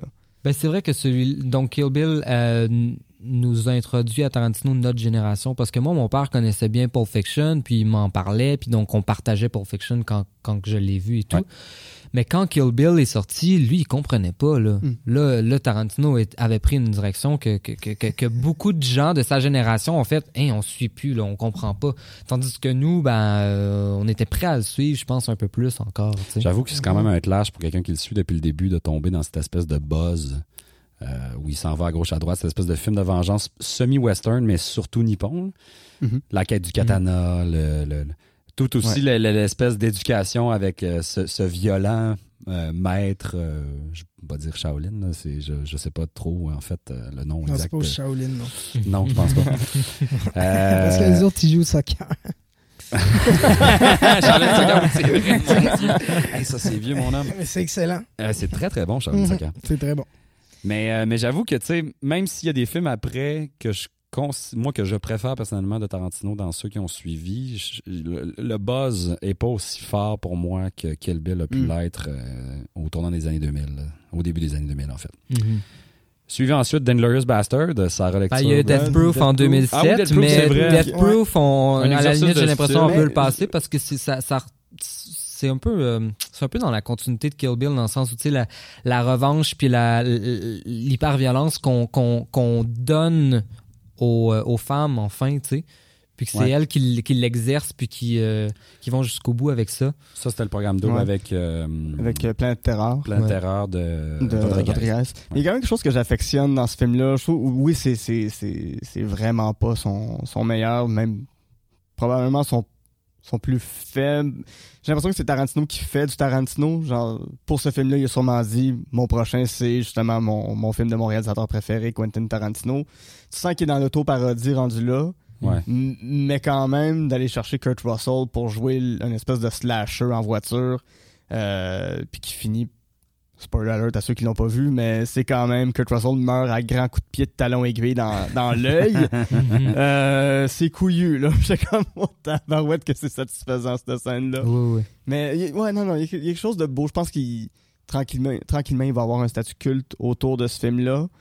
Euh, c'est encore là, le revenge porn des années 70, là, Ouais. euh, Faster Pussycat Kill Kill, puis etc. Mais, ouais, il y a quelque chose qui me, qui me, me déplaît pas dans ce film-là, que je trouve amusant à regarder, mais c'est pas mon premier Mhm. choix, évidemment. Est-ce que c'est un film plus court ou...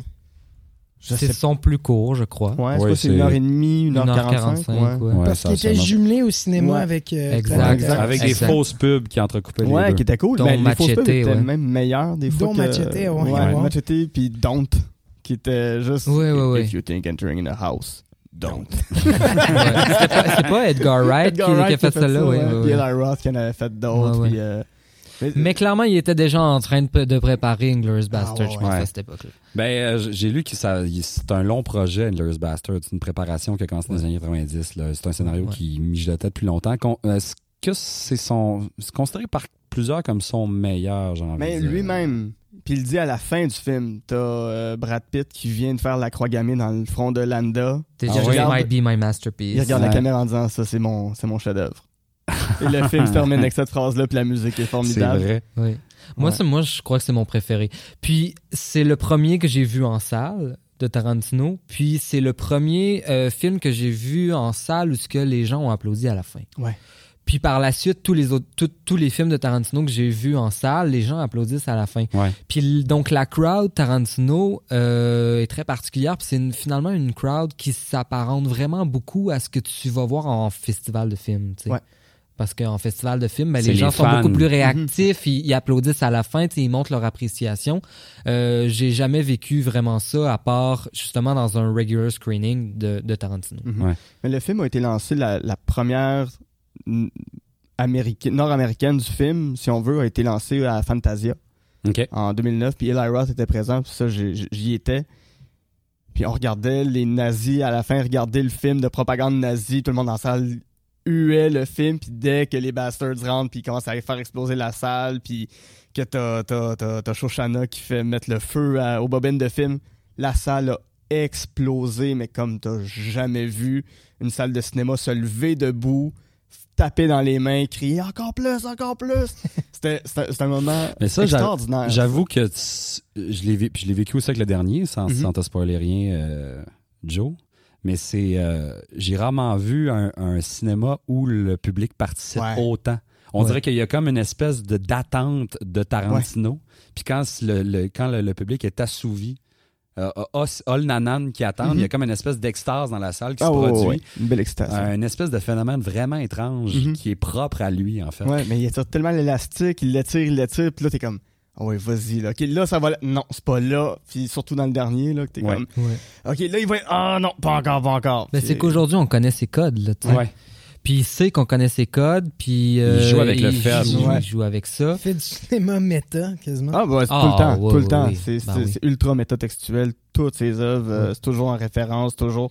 Puis les geeks aiment ça, hein, les Oui. références. Ça, Mhm. c'est super Ben oui, geek. ben oui. c'est très très référentiel à un univers autre, à un cinéma qui existe euh, déjà, à ses inspirations à lui, mais c'est que graduellement, c'est devenu un cinéma hyper autoréférentiel. Je veux dire, euh, ben, il est devenu son réalisateur préféré, donc il a envie de se référencer lui-même. Ben, c'est ça, tu sais, il, il a le goût de faire Ah, je vais me faire un film qui s'inspire de Tarantino. Oui, c'est Ben ça. oui, Oui, oui. Puis là, ben, nous autres, on embarque là-dedans, puis là, on se sent geek, là, on sent que euh, Tu veux on, on comprendre le profite, lien. on profite, on nous donne un espèce de, de, de bonbon, là, tu sais. Ouais. Euh, Bastards, donc, Ouais. euh, qu'est-ce que vous avez tiré du, du long métrage? Qu'est-ce qui, pour vous, fait de ce film-là probablement son meilleur au, globalement? il y a pas une mauvaise scène. Ouais. Chaque scène, de la première à la dernière, c'est un party à chaque fois, puis chaque scène est bien conclue. Tu sais, la scène la plus faible, c'est peut-être celle avec, euh, voyons, l'acteur canadien qui faisait Wayne's World. Euh, Euh, oui, oui. Quand, ben, en fait, quand il explique à Fassbender Ouais, euh, le plan pour euh, Oui, rencontrer l'actrice allemande. c'est ça. C'est un peu, c'est peut-être la scène longuette que t'es comme, ah, ok, là, abouti. mais c'est peut-être juste un souffle au centre, mais toute la scène de Landa qui parle avec euh, Perrier Lapadite dans sa maison, puis tu le sais que les Juifs sont cachés dans le plancher, puis là, ils te l'étirent. Mais d'ailleurs, pe- sa performance à lui est hallucinante. Oh Ah, oui, puis bah elle, oui. elle apporte énormément au, au statut euh, légendaire du film. Là. Oui, puis on Mhm. voit pas venir son twist à la fin où il revient complètement sur un dissous. Puis là, c'est lui qui est le grand traître finalement d'Hitler. là, Je veux dire, oui, oui. qui lui-même pose le, le paquet de dynamite sous la chaise d'Hitler Ouais. dans le cinéma. Euh, non, moi, sa performance, je l'ai revu hier pour, Ouais. euh, pour aujourd'hui. Puis euh, il joue en trois langues aussi d'ailleurs. Une scène en italien, Ah une scène en allemand, scène. En français, non? Anglais. Quatre langues, quatre langues, quatre finalement, langues, ouais. ouais. Italien, langues. français, euh, allemand et anglais. Ouais. Mais il y a encore cette, cette volonté-là de rendre accessible un cinéma qui, euh, qui est plus international, justement, dans Ouais. l'utilisation des, des, des langues, euh, le setting en Europe, euh, les références à, un à des- du cinéma qui n'est pas Ouais. américain. Cinéma italien beaucoup. Exact. Puis pour moi, ce film-là, vraiment, euh, c'est que, bon, c'est un de ces premiers qui parle volontairement du cinéma, là, qui devient, euh, par la suite, il va presque que faire ça, là, vraiment des espèces de lettres d'amour au cinéma. Mais c'est que, à partir de là, ça devient un cinéma qui nous montre euh, ce qui est, ce qui était, mais ce qui aurait pu être aussi. C'est-à-dire euh, faire plus de l'auteur euh, comme. euh, Non, non, non, c'est-à-dire en réécrivant l'histoire, puis en jouant avec le temps, la, la, la temporalité, mais aussi les événements historiques comme ça. C'est Ouais. vraiment de, de nous montrer ce qui pourrait être et ce qui aurait pu être. Puis pour moi, ça, c'est extrêmement cinématographique. tu sais. C'est un peu comme, euh, pour moi, La La Land est vraiment devenu une lettre d'amour au cinéma quand, à la fin, le film nous montre ce qui aurait pu être entre ces deux personnages-là Ouais, ouais. s'ils étaient restés ensemble. Ouais. Pour moi, ça, c'est très cinématographique. Puis là, Tarantino a commencé à le faire dans ce film-là. Mhm. Le truc, je crois, c'est que ce qu'on pourrait peut-être lui euh, reprocher, c'est que euh, il utilise rarement ce don-là, puis cette, cette, cette, euh, cette méthode-là pour nous montrer euh, ce qui pourrait être dans le sens où amener des solutions à la table. Mettons. Ouais. Genre. Euh, je trouve qu'il est pas bien bon là-dedans, mais quand même, il y a quelque chose d'extrêmement jouissif à juste finalement s'amuser puis à nous montrer ce qui aurait pu être. Ben, c'est une revanche, en fait. Il, Oui, il- exact. il reprend des affaires, il crée une revanche. Il va pas nous faire voici la réalité al- alternative euh, adéquate. C'est plutôt Exact. voici la réalité vengée de manière violente. Oui, c'est ça. Qu'on aurait puis- aimé. euh, Ouais. C'est ça. Puis encore là, tu sais, quand il écrivait le scénario d'Inglourious Bastard, il se disait bon, qu'est-ce que je fais avec Hitler? Je l'ai mis dans la salle. Qu'est-ce que qu'est-ce que je fais? Est-ce que je le fais sortir par la porte en arrière? Ah, c'est un peu la méthode qu'on voit puis qu'on voit. Puis un, il s'est dit, je vais le tuer.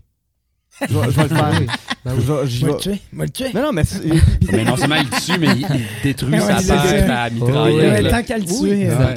Puis, je veux dire, pour tout le monde dans le public, Hitler, c'est le méchant suprême de l'histoire du 20e siècle. Puis encore aujourd'hui, on n'a pas encore trouvé un autre méchant réel qui topait ça. Euh, fait que de le voir se faire défoncer le visage à coups de balle, Oui, puis la scène est C'est terrifiante jouissif. au final. Moi, Ouais. hier, avec un peu de recul, j'ai fait, mais mon Dieu, cette espèce de feu avec la projection dans la fumée, qu'on voit le visage Ouais, de Shoshana qui Mais c'est un apparaît. peu, c'est un Ouais. peu le Wizard of Oz aussi, là, C'est- son visage dans, C'est dans la fumée. tellement terrifiant. Ouais. La foule qui crie, qui se fait mitrailler. J'ai fait, mon Dieu, reverse. Tu sais, euh, dis-toi pas, c'est les méchants en bas, Non. les bons en haut. Cette scène est horrible. Ouais, oh, ouais. C'est- c'est un cauchemar. C'est un cauchemar. Puis, ce qui, puis encore là, je trouve ça, ça fait partie de son génie, mais on est dégoûté par des nazis qui rient de voir un film où tout le monde se fait tuer. On les voit se faire gonner, puis on est Puis on comme. les voit se faire gagner. Puis cinq minutes après, on Oui. est dans la position des nazis qui regardons. Ben, un c'est que là, il film. nous tend un miroir à notre propre Ouais. hyper-violence, tu sais, parce Ouais. que comme il nous dit, vous me trouvez hyper-violent, mais comme si je vous donne le scénario parfait, là, c'est-à-dire donc le vilain de notre histoire, là, Hitler, puis que je vous le démolis euh, à coups de balle, je vais vous, je- vous allez réaliser que vous, vous aussi, vous avez une espèce d'hyper-violence qui, Ah, qui est oui. là, là, tu sais. Ah ouais. T'allais pas dire euh, quelque chose sur Brad Pitt euh, tantôt? Tu voulais pas? Ah oui, mais c'est par rapport à. Je pense que c'est par rapport Bah, à. Brad Pitt fait son entrée dans, avec Tarantino dans, dans le- Glorious Bastards, mais, euh, mais c'est l'utilisation qui est différente, je pense, dans, dans son, Dans son dernier. film. ouais. Django. Django Unchained. Euh, moi qui m'a laissé un peu indifférent Ouais. à l'époque. Ouais. C'est son, plus gros succès de box-office, d'ailleurs. Ouais, mais lui m'a fait. J'ai j'ai un peu plus décroché à Django, ce qui m'a fait après ça ne pas aller voir du tout au cinéma euh, Hateful Eight.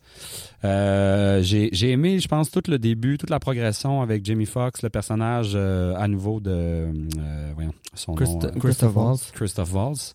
Euh, intéressant, mais on dirait que la dérape à la fin, tu vois, là, c'est comme. C'est le premier où j'ai fait Ah, dérape que je ne justifie pas cette fois-ci. Mm.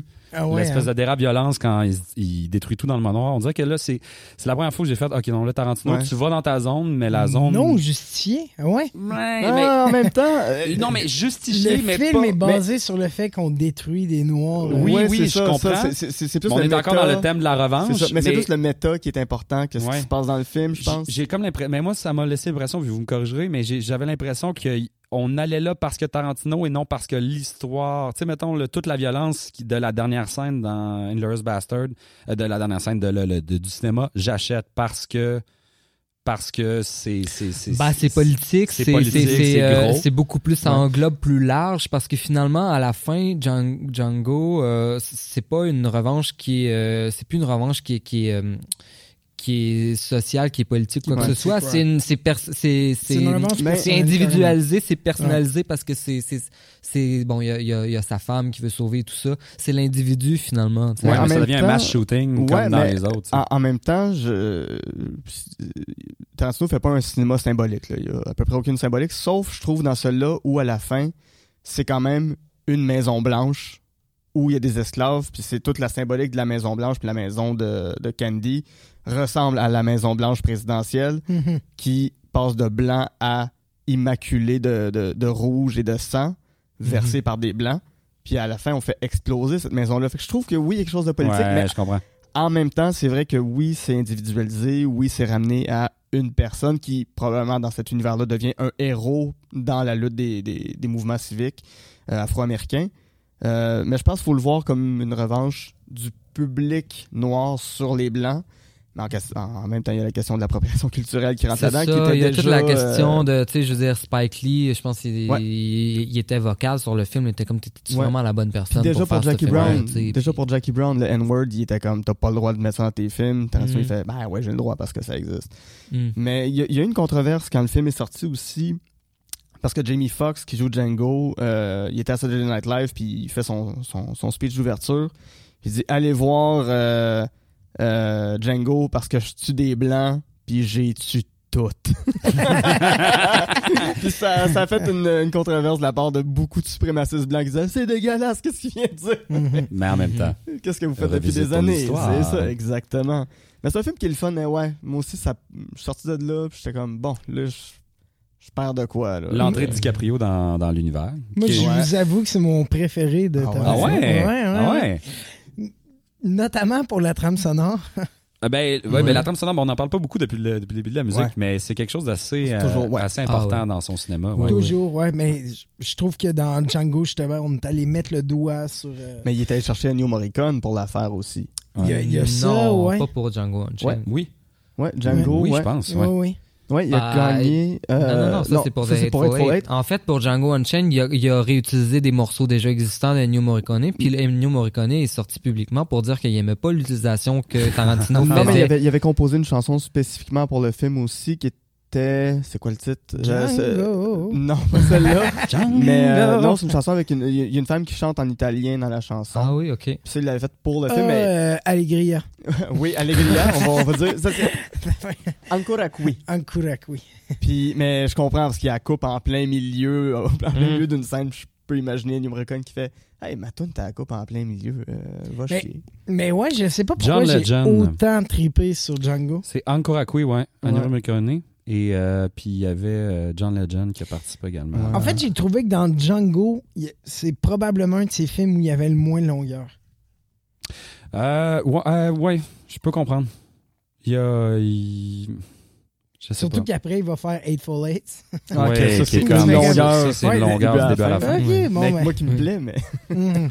Moi, c'était Léo, vraiment, à cette époque-là, parce que euh, j'étais un grand, grand fan. de mais- méchant. Léo aussi, d'ailleurs? Si on veut, Ah, dans, ouais. le sens, dans le sens où j'étais un grand fan, mais j'étais comme il faut que tu te, tu te, tu Ouais. te revisites, là. il faut, faut, que ça, faut que ça change un peu. Ça bouge, ouais. Et euh, c'est venu à point, là. c'est venu au bon moment. Puis... D'ailleurs, euh, pour la petite histoire, la scène où il se coupe avec, il se coupe la main, c'est pas, pas, c'est pas prévu de même. C'est carrément un accident qui est arrivé, puis on- il a pas coupé, puis ils ont continué, puis c'est juste essuyé sa coupure à la main. Puis, Euh, il a puis continué il met scène. pas son sang dans la face. Oui, exact. Oh, oui, ah ouais. il Puis- met son sang. puis il a juste ah fait, oui. Vous savez quoi? Je vais berserk, avec. je vais fou. Ah oui. Ah ouais, exact. Mais il y a capacité, je pense, quand même, Ouais. Léo, à virer un petit peu sa coche. Là. Ah, je crois que c'est un être euh, vraiment plus bizarre euh, Qu'on pense. qu'on pense Ouais. dans la vie. Ouais. Mais Il est vieilli- très, très en Mais retenue. plus euh, vieillit, plus, plus ça se libère Ouais, dans ses Mais personnages. plus vieux, plus il ressemble à Jack Nicholson puis à Orson Welles. Là. Vous regardez des photos de Orson Welles, Ah euh, jeune ou vieux, là, puis DiCaprio en ce moment, quand il a sa grosse bande, tu fais comme ah, vous êtes pas mal le même rendu. ouais, ouais, ouais. Euh, passons à Hateful Eight. Euh, J'aimerais ça qu'on on a déjà défoncé l'heure, mais c'est pas grave, Ouais, on exact. continue. Mais euh, on va finir après ça pour, avec une, euh, un petit retour sur son dernier. Ouais. D'ailleurs, Ouais. spoiler alert, la Très gang. cool. on- ouais, va- peut-être peut-être pas spoiler tant qu'à ça. Ouais. Euh, Non, non, je les gars. On va, on va là. Puis on est déjà. euh, Euh, Hateful Eight, euh, peut-être le plus dispensable, j'aurais envie de dire, de son, de son œuvre. C'est- ambitieux, mais le résultat arrive peut-être pas à la fin. Le résultat, au final, laisse à désirer. C'est, euh, ben, je crois que c'est son plus, euh, c'est celui qui était le, qui est le plus politique, c'est-à-dire dans le sens où c'est celui qui fait le plus référence à un climat actuel. Mhm.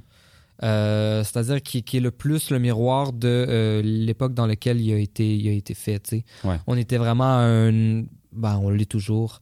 J'ai, non, j'ai pas envie de rentrer là-dedans, mais tu sais vraiment juste, on va, on va, hum, on va prendre tous ces personnages-là qui représentent une facette différente de l'Amérique dans ce moment, Ouais. puis on va les confronter l'un à l'autre dans une seule pièce. tu sais. Ouais. Euh, puis ça devient un peu à la fin quelque chose de symbolique sur justement comme toute l'histoire raciale de, de- de- des États-Unis. Et là, à partir de là, j'ai peut-être l'impression qu'il y a une espèce de paradoxe qui se crée dans l'univers Tarantino, c'est-à-dire que, euh, parce qu'après ça, il, il poursuit ça dans son, son, son, son dernier, je veux parler d'aujourd'hui, mais en même temps, je me suis lancé dans un univers alternatif qui, qui, qui veut y faire dos un peu. Ouais. Mm, Fait qu'il faut que j'essaie de parler des deux en même temps. Mhm. Ouais. Je sais pas si vous comprenez. Ouais. mais- Il se peinture un peu dans le coin, finalement, avec, euh, avec ce film-là, finalement. En fait, j'ai Mhm. l'impression qu'il prend des, euh, des enjeux actuels puis qu'il les transpose dans un contenant. Donc, le contenu est actuel, le contenant est Et de l'époque. Ouais, puis pour moi, ce huis clos-là, tu sais, je veux dire, euh, Samuel Jackson tue le, le, le, le- le loyaliste, euh, Ouais. le vieux loyaliste. Puis ça arrive, puis il se passe comme rien avec ça. Il y a comme des affaires. Tu sais, il, il- à un moment donné, je veux dire, le gars se fait tuer dans la pièce, à bout portant, légitime défense si on veut, parce que Jackson provoque, puis il sort le, il, il prend le gun, puis il se fait gonner. Mais ça arrive comme, puis personne réagit autour. Euh, Il y, a- il y a comme de quoi d'étrange, en Mhm. fait. Moi, j'ai Euh, trouvé, en fait, que du film, c'est qu'il ne donne pas les clés pour qu'on résoudre l'énigme. À la fin, il y a juste un dévoilement de voici ce qui Ouais. s'est Deus passé. Ex Machina en, en de- grosse narration. Là. de Tatum euh, caché dans le sous-sol. euh, Alors qui que j'aurais aimé que, tu sais, je- on, on me donne tous les éléments pour que j'arrive à deviner, puis j'y arrive pas. Ouais. Comme Agatha Christie fait C'est ça, ouais, ça, c'est un. C'est ça. Tout au long de des, des romans, tu fais comme Ah oui, j'aurais dû, j'aurais dû le voir, mais Mhm. oui, c'était là, c'était là. Alors que là, c'est juste un dévoilement de Voi- voici ce qui se passe. Ah ouais. tant qu'à ça, donne-moi des indices pour que je puisse essayer de deviner, puis que tu m'as Mais c'est que complètement. encore là, en cours de route, il écrit son scénario, il est chez eux, puis on est, il fait comme bon, comment que je finis ça? Bon, il y a quelqu'un, il y a quelqu'un dans le plancher. Merci, bon, c'est bon, on, Mhm. on conclut le film. euh, Ouais, puis Jackson comprend qu'il y a une arnaque parce que l'autre haït les Mexicains, mais après ça, on, on le voit, elle, avec le Mexicain, puis ça semble être euh, ben chill, Ouais, tout le ouais. monde est heureux, on se fait offrir à Ah manger. Ils prennent le temps de rentrer, de prendre un café, après ça, de buter tout le monde. C'est comme weird, c'est comme non, long ouais. pour rien. Mhm. Mais comme tu dis, c'est la grosse crise de merde. Quand même pas. Pour quand même utiliser pas. tes mots. Je- oui, c'est exactement ce que, ce que j'ai Non, dit. non, non, non, c'est parce que tu passes quand même un bon moment à la fin. Ouais. Les derniers 20 minutes, tu fais comme Ah ouais, je suis satisfait, mais est-ce que ça comble deux heures d'attente avant ça? Ben, t'es content du dénouement, mais c'est pas, euh, c'est pas, c'est pas mon préféré. Exact. Je, je trouve en fait, tant qu'à, je trouve que Jackie Brown offre quelque chose de plus euh, intéressant et rafraîchissant à son cinéma, alors que là, il y a une espèce de redite de ses thématiques, Mhm. de, de- de son style, sans nécessairement avoir une histoire Ouais. qui m'amène quelque part. J'avais le sentiment dans ce film-là, j'avais l'impression de voir le film d'un monsieur qui était rendu vieux. de faire un film long, un film lent, un film qui se passe peu de choses, Film puis français. Ouais. peut-être Non, un ben, peu. j'avais envie, j'avais l'impression de voir un, un cinéaste qui voulait, qui voulait faire du théâtre un peu Ouais. Ouais. Pour la première fois. Huis Puis, euh, Ouais. Puis ben, dans, dans la tension un peu et tout, euh, c'était ça un peu, c'était du, c'était du théâtre. Puis euh, au théâtre, ben ça- t'aurais l'impression que c'est vraiment passé quelque chose. Au cinéma, ben là, t'as l'impression que en effet, ça vient de tomber un peu plus à plat. Ouais, voilà. Ouais. Et pour finir. euh, Pour finir, là, les gars, je suis avec vous. J'aimerais qu'on spoile pas, OK. mais que vous, vous me donniez quand même votre appréciation du OK, film. on spoil pas?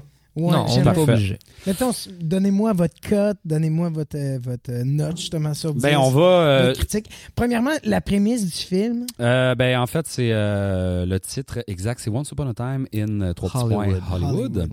La- le, le- le personnage de DiCaprio, euh, euh, rappelez-moi son. Rick Dalton. Rick Dalton est un acteur de télévision. Un des quatre Euh, frères. ouais, Ouais. exactement. Il y a une référence Euh, à ça dans le film. Ah ouais, hein? Dalton, Ouais. Euh, Mhm. Acteur de télévision euh, des années 60, euh, qui plus ou moins, euh, qui est une télévision très western, très en Ouais. déclin en fait. Euh, donc lui-même sa carrière un peu en déclin, euh, tente de se lancer dans le monde du cinéma et est accompagné de sa doublure. Euh, Ouais, son cascadeur, Euh, attends, le nom ici, Cliff Booth. Cliff Booth, Ils ont tous Euh, des beaux noms. dans joué par euh, joué par Brad Pitt, qui en fait est sa doublure stunt, qui Mais fait ses stunts. C'est aussi son fixeur. Oui, mais en fait qui est plus son fixeur. ouais, ben, rendu là, parce que Ouais. c'est un has-been. Ouais.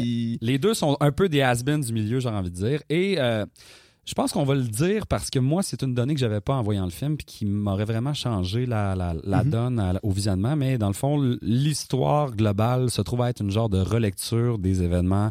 Euh, la mort de Sharon Tate, la femme de Roman Polanski, assassinée enceinte par euh, le, Le groupe- clan Ouais, Manson. le clan Manson. Manson. ouais.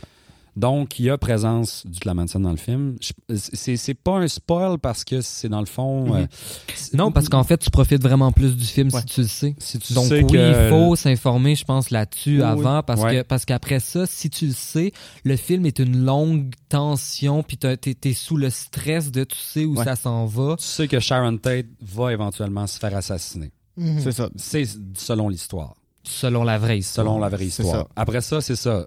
Tarantino en fait à, à ce moment-là une relecture dans son Mhm. cas. Où il Puis va- un conte de fées, c'est Once Upon a Time. Ouais, exactement. Ça se passe dans un monde un peu imaginaire en même temps. Ce que j'ai trouvé génial euh, dans les performances que j'ai vues de DiCaprio dans ma vie, formidable. Mais euh, en fait aussi, c'est que je sais pas si c'est pas, sa plus grande, mais c'est une de ses plus différentes, j'aurais Ouais. envie de dire. Une espèce de fragilité dans certaines Mais- scènes, euh, une- un pathétisme aussi que tu fais, waouh, j'avais jamais, tu sais, voir cet acteur aussi big euh, jouer une espèce de pathos dégueulasse. C'est c'est la première fois pour moi que je vois DiCaprio qui arrive à faire une scène où est-ce qu'il pleure, mais en pleurant, il me fait rire. Oui. Puis Ouais. en, en essayant de faire rire, il fait pleurer.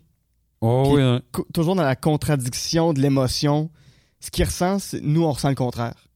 Tout le Ouais. temps. Puis, Ouais, mais, tu sais, puis, oui, il joue un gars qui veut être un cowboy, mais qui est hyper sensible, qui bégaye, qui est pas capable de s'exprimer, qui est pas capable de faire une phrase complète non, à non, il, est vraiment pathétique à Ouais, certains égards. ouais. Ah non, puis il, il- il- il est d'une tristesse, mais en même temps, cette tristesse-là est rendue de façon tellement drôle.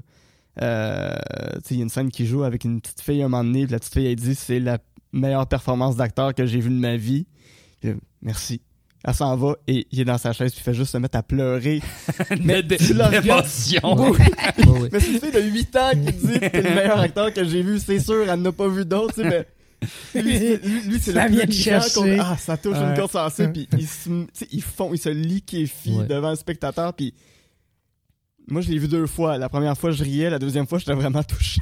J'étais comme, ah, Tu vois, moi, je l'ai vu deux fois. Je m'attendais à vivre le film d'une façon différente. La deuxième fois, je l'ai vécu exactement de la Ah même ouais? façon. Donc, ça, il n'y a rien qui a, qui a changé pour vrai. Il n'y a pas grand-chose qui s'ajoutait. Pour moi, ce film-là est intéressant parce que tu as deux personnages, euh, deux personnages masculins qui sont comme dans leur cinquantaine. Euh, Il y en a un qui, qui, qui, vit- qui le vit dans la crise, dans l'ego euh, à terre. Euh, puis t'en as un autre qui est complètement dans le lâcher prise de ça, qui est un, qui, Brad justement, ouais, qui a justement une espèce de, de, de, de lâcher prise un peu, un, un côté plus euh, hippie aussi, parce que justement c'est lui des deux qui est peut-être un peu plus prompt à être attiré vers ce côté-là, puis à être charmé par ça. Puis moi, ce que j'en retiens de ce film-là, c'est vraiment l'utilisation de, de, de, de, Brad Pitt. Après, bon, Léo est extraordinaire, puis oui, c'est une de ses plus grandes performances, mais c'est vraiment euh, la capacité de Tarantino à prendre un acteur euh, dont le mythe est déjà en construction ou déjà très près d'être scellé. Puis là, il, il, prend Brad Pitt, il utilise les codes Brad Pittien, puis, puis, il le, puis il, il le, il le- il le propulse dans, comme dans un espèce de panthéon de, de, de... Parce que Brad Pitt, en fait, c'est un, une espèce de James Dean qui est pas mort prématurément, Ouais, ouais. tu sais. Puis qui a toffé, puis qui a, Qui est encore- qui a presque que Ouais. fait des bons choix dans sa carrière. Mm. Puis là, juste le fait que on, lui fasse sauter son chandail sur le top d'une maison. Ah, non, Soudainement, quelque, c'est, la chose la plus cinématographique que tu vois de ta vie, tu sais. Ah non, puis il est, tu sais, je veux dire, ah mon dieu, man, je peux pas croire qu'il est encore aussi sexe à cet âge-là. Il est vraiment Il sexe, est pour vraiment vrai. Il est chaud. Puis il vient de faire du parcours. Oh, il oh, monte oh, sur un toit- il monte sur un toit en faisant du parcours, tabarnak. Qu'est-ce que tu veux? ah non, non, il a- Mais il y a des très bons moments. Euh, je, je pense cependant, moi j'aurais enlevé, euh, il y a un 20-30 minutes que j'aurais euh, que j'aurais enlevé. Je, je trouve qu'il y a un peu trop, à mon, à mon goût, à moi, il y a un peu trop, il y a- on, on passe beaucoup de vignettes euh, de cinéma des années 60, télévision des années 60, Mhm. on en voit énormément. Euh, longue J'aurais, euh, retiré à ça, puis j'aurais tout pris ce temps-là et cette énergie-là pour ajouter au personnage de Sharon Kate, qui est tellement, tellement pauvre. Moi, je- moi suis tellement d'accord avec les critiques de, de représentation féminine de ce film-là. Je trouve ça vraiment très, Euh, très, très... ben, elle est euh, tellement pauvre qu'on se demande en fait pourquoi on passe du temps avec elle, tellement il se passe Mhm. rien. Ben, c'est ces juste scènes, pour montrer l'horloge qui est à midi moins une, puis à, Ouais. ben, à minuit moins Ouais. une. Puis, Sa euh, présence amène une tension, mais finalement, elle n'est qu'utilisée. Ouais. C'est Celle qui doit se faire exactement. ultimement tuer. Ouais. Ouais. OK.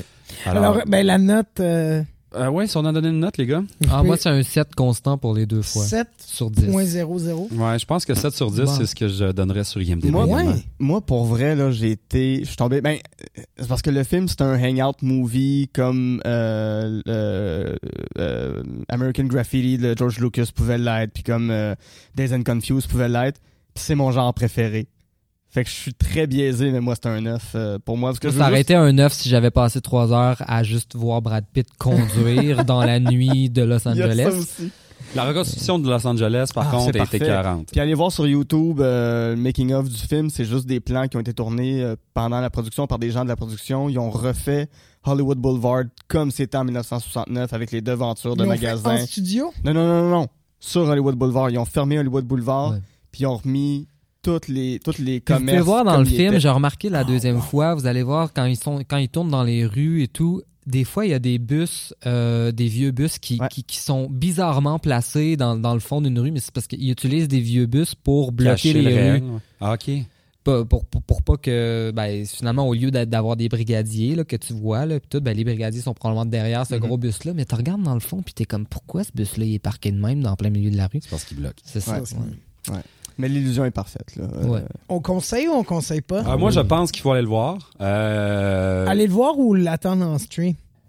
Non, non, c'est- non, je pense ah, que dites pas ça à Tarantino là, il va débarquer chez vous Non, l'expérience cinéma vaut, vaut la peine. Euh, les- tous les clips aussi qui sont des, des, des, des, des- des espèces de films des années 60, il s'est quand même payé un trip à refaire des vieux films, à, à- à donner l'impression qu'il refait des vieux films, en fait. Ouais, c'est de ramener plein un de- vieux cinéma sur le grand Mhm. écran. Ouais, il y a plein de vignettes vraiment intéressantes. Euh, est-ce que c'est un, est-ce que ça va faire la postérité puis que ça va être nommé dans 50 ans? Je sais pas. Là, c'est clairement pas sa plus grande œuvre, mais c'est clairement pas son film, son pire film. Moi, je recommande d'aller le voir. Mais ça pourrait être son dernier dans le sens où il se, je trouve qu'il se commande tellement lui-même Ouais. dans ce film-là, puis Ouais. à la limite il se justifie, puis ça j'aime pas ça. Euh, il, il prend, il prend tout, euh, il, pa- il participe à la discussion du moment sur son hyper-violence qu'on lui, qu'on lui, euh, euh, qu'on lui attribue puis qu'on lui reproche puis il, il- il commente là-dessus puis il nous dit qu'il s'en calisse un peu puis qu'il va il va quand même aller ça ça me gosse ça, ça, c'est du Lars von Trier un- récent puis ça j'ai ça tu sais fait que moi c'est le truc qui m'a vraiment le plus tanné mais en même temps ben il fait que commenter sur son cinéma puis sa filmographie fait qu'il pourrait un peu terminer avec ça tu sais Ouais. Oh, ouais. Un 7 sur 10. Un sur 8, dix. un 8 arrondi. Comme on a un 9 autour de la table, on a un On va 2, faire 7, une moyenne. un, un 9, on va Ouais. dire donc un 8. Puis toi, Joe, ton, ton appréciation de vouloir aller le voir euh, de, de 0 à 10 Moi, je suis très tenté, mais je suis un très, très bon pirate euh, du web. Donc, euh, Ok, fait que Ça sent le- ça sent l'écran Ah 24 ouais. pouces. Ouais, exact. Mais prends ton c'est- 12 piastres. Je viens m'acheter un. Chromecast en plus, Ouais. donc euh, Mais vas-y, le mardi, là. c'est pas cher. Ouais, ouais. non, mais c'est pas, c'est pas tant que c'est cher. C'est plus que euh, on peut pas fumer de weed dans la salle. Mais je pense, par contre, je pense que c'est un film qui s'écoute bien buzzé. non, non, mais, Oh, oui. mais Ouais. tu sais, j'étais à mon 66e jour euh, Sans, euh, sans, sans joint. pote. Mais Ben oui, oui, ben oui, t'as choisi maintenant que c'est légal, t'as arrêté. Exactement. Ouais, mais il y a un certain, il y a un certain trip de, de, de drogue de Brad Pitt là-dedans qui vaut la peine que tu, tu, tu, tu Oui, scrapes ces Mais- 70 Ouais, c'est vrai. Je vais clairement le regarder. Ouais, mais ça vaut la peine. Mhm. Euh, les gars, on a défoncé notre temps habituel, mais ça valait la peine. C'était super intéressant. Merci beaucoup de vous être prêtés au jeu de Level Up, messieurs. Merci Euh, de l'invitation. Ça fait euh, plaisir. vous, euh, vous clôturez notre saison. C'est terminé, Joe, pour la saison 1. déjà tout pour la Alors, saison 1. euh, voilà, chers auditeurs, on va prendre une pause euh, de- d'un petit mois. On va vous revenir en septembre. Euh, on va vous annoncer un peu euh, ce qui va arriver exactement. L'objectif, euh, le live, Twitch. Le live euh, Twitch à partir va- de septembre pour Ouais. la saison 2. On va essayer de vous faire ça à un moment fixe dans la semaine. Euh, probablement le jeudi soir. Rien n'est arrêté encore. Une heure visuelle. On va avoir euh, des caméras. Juste Euh, avant d'aller aux danseuses. Je- voilà, exactement. le soir parfait. Prime time le jeudi. D'ailleurs, les, les, thé- les thématiques qu'on va aborder, saison 2, euh, ça- on est dans le pop peut-être? Ouais, le pop, on va. Buffy contre les vampires. contre les vampires. Ça serait, dans, ça serait le fun d'aller On là. a des spécialistes de Star Wars aussi. Ouais. D'ailleurs, le, le, troisième film de la troisième. Euh, tri- trilogie Le- qui ouais, sort, de la troisième trilogie qui sort s'en en vient aussi. décembre. Ça serait bon de couvrir ça à ce moment-là. Ouais, peut-être. Fait que voilà, on vous donne rendez-vous euh, mi-septembre pour euh, nous rejoindre pour la saison 2. Merci beaucoup si vous nous avez suivis toute la saison. Si vous venez Oui, nous découvrir, bon, on vous encourage à aller voir nos autres podcasts. On est maintenant disponible sur Spotify, mon gars. Je- J'ai Spotify, réussi à ben nous, oui, à nous plugger. Spotify, Google Podcast, iTunes et euh, YouTube. Si vous avez envie de streamer le vidéo, c'est Oui. également possible. Merci notamment à Antoine Goulet-Lafont. Antoine Goulet-Lafont, Jean-Michel. Ouais, voilà, nos fans de la première heure. Jean-Michel Bertillon aussi, je pense. Bertillon, je pense qu'il est de plus je en pense qu'il ouais. nous suit depuis le début. Gilles Côté-Cyr, merci d'être là d'ailleurs. Euh, Oui. ouais, elle m'en a parlé, elle a tout écouté, même si elle n'a rien compris de Magic. Elle a écouté même nos extensions spéciales Magic. Alors euh, voilà, si vous nous avez suivi toute la saison, c'est bien gentil. Si vous voulez nous laisser des commentaires aussi ou nous écrire euh, pour euh, des souhaits pour la deuxième saison, on est là, on fait ça pour vous autres. Puis on oui, fait ça parce qu'on a du fun. avec nous à partir de septembre. À partir de septembre. Ben merci Joe pour cette belle saison. Merci à toi, On Antoine. se voit à l'automne. Oui. Merci les gars. Alors, Bien euh, aimable. c'était Level Up.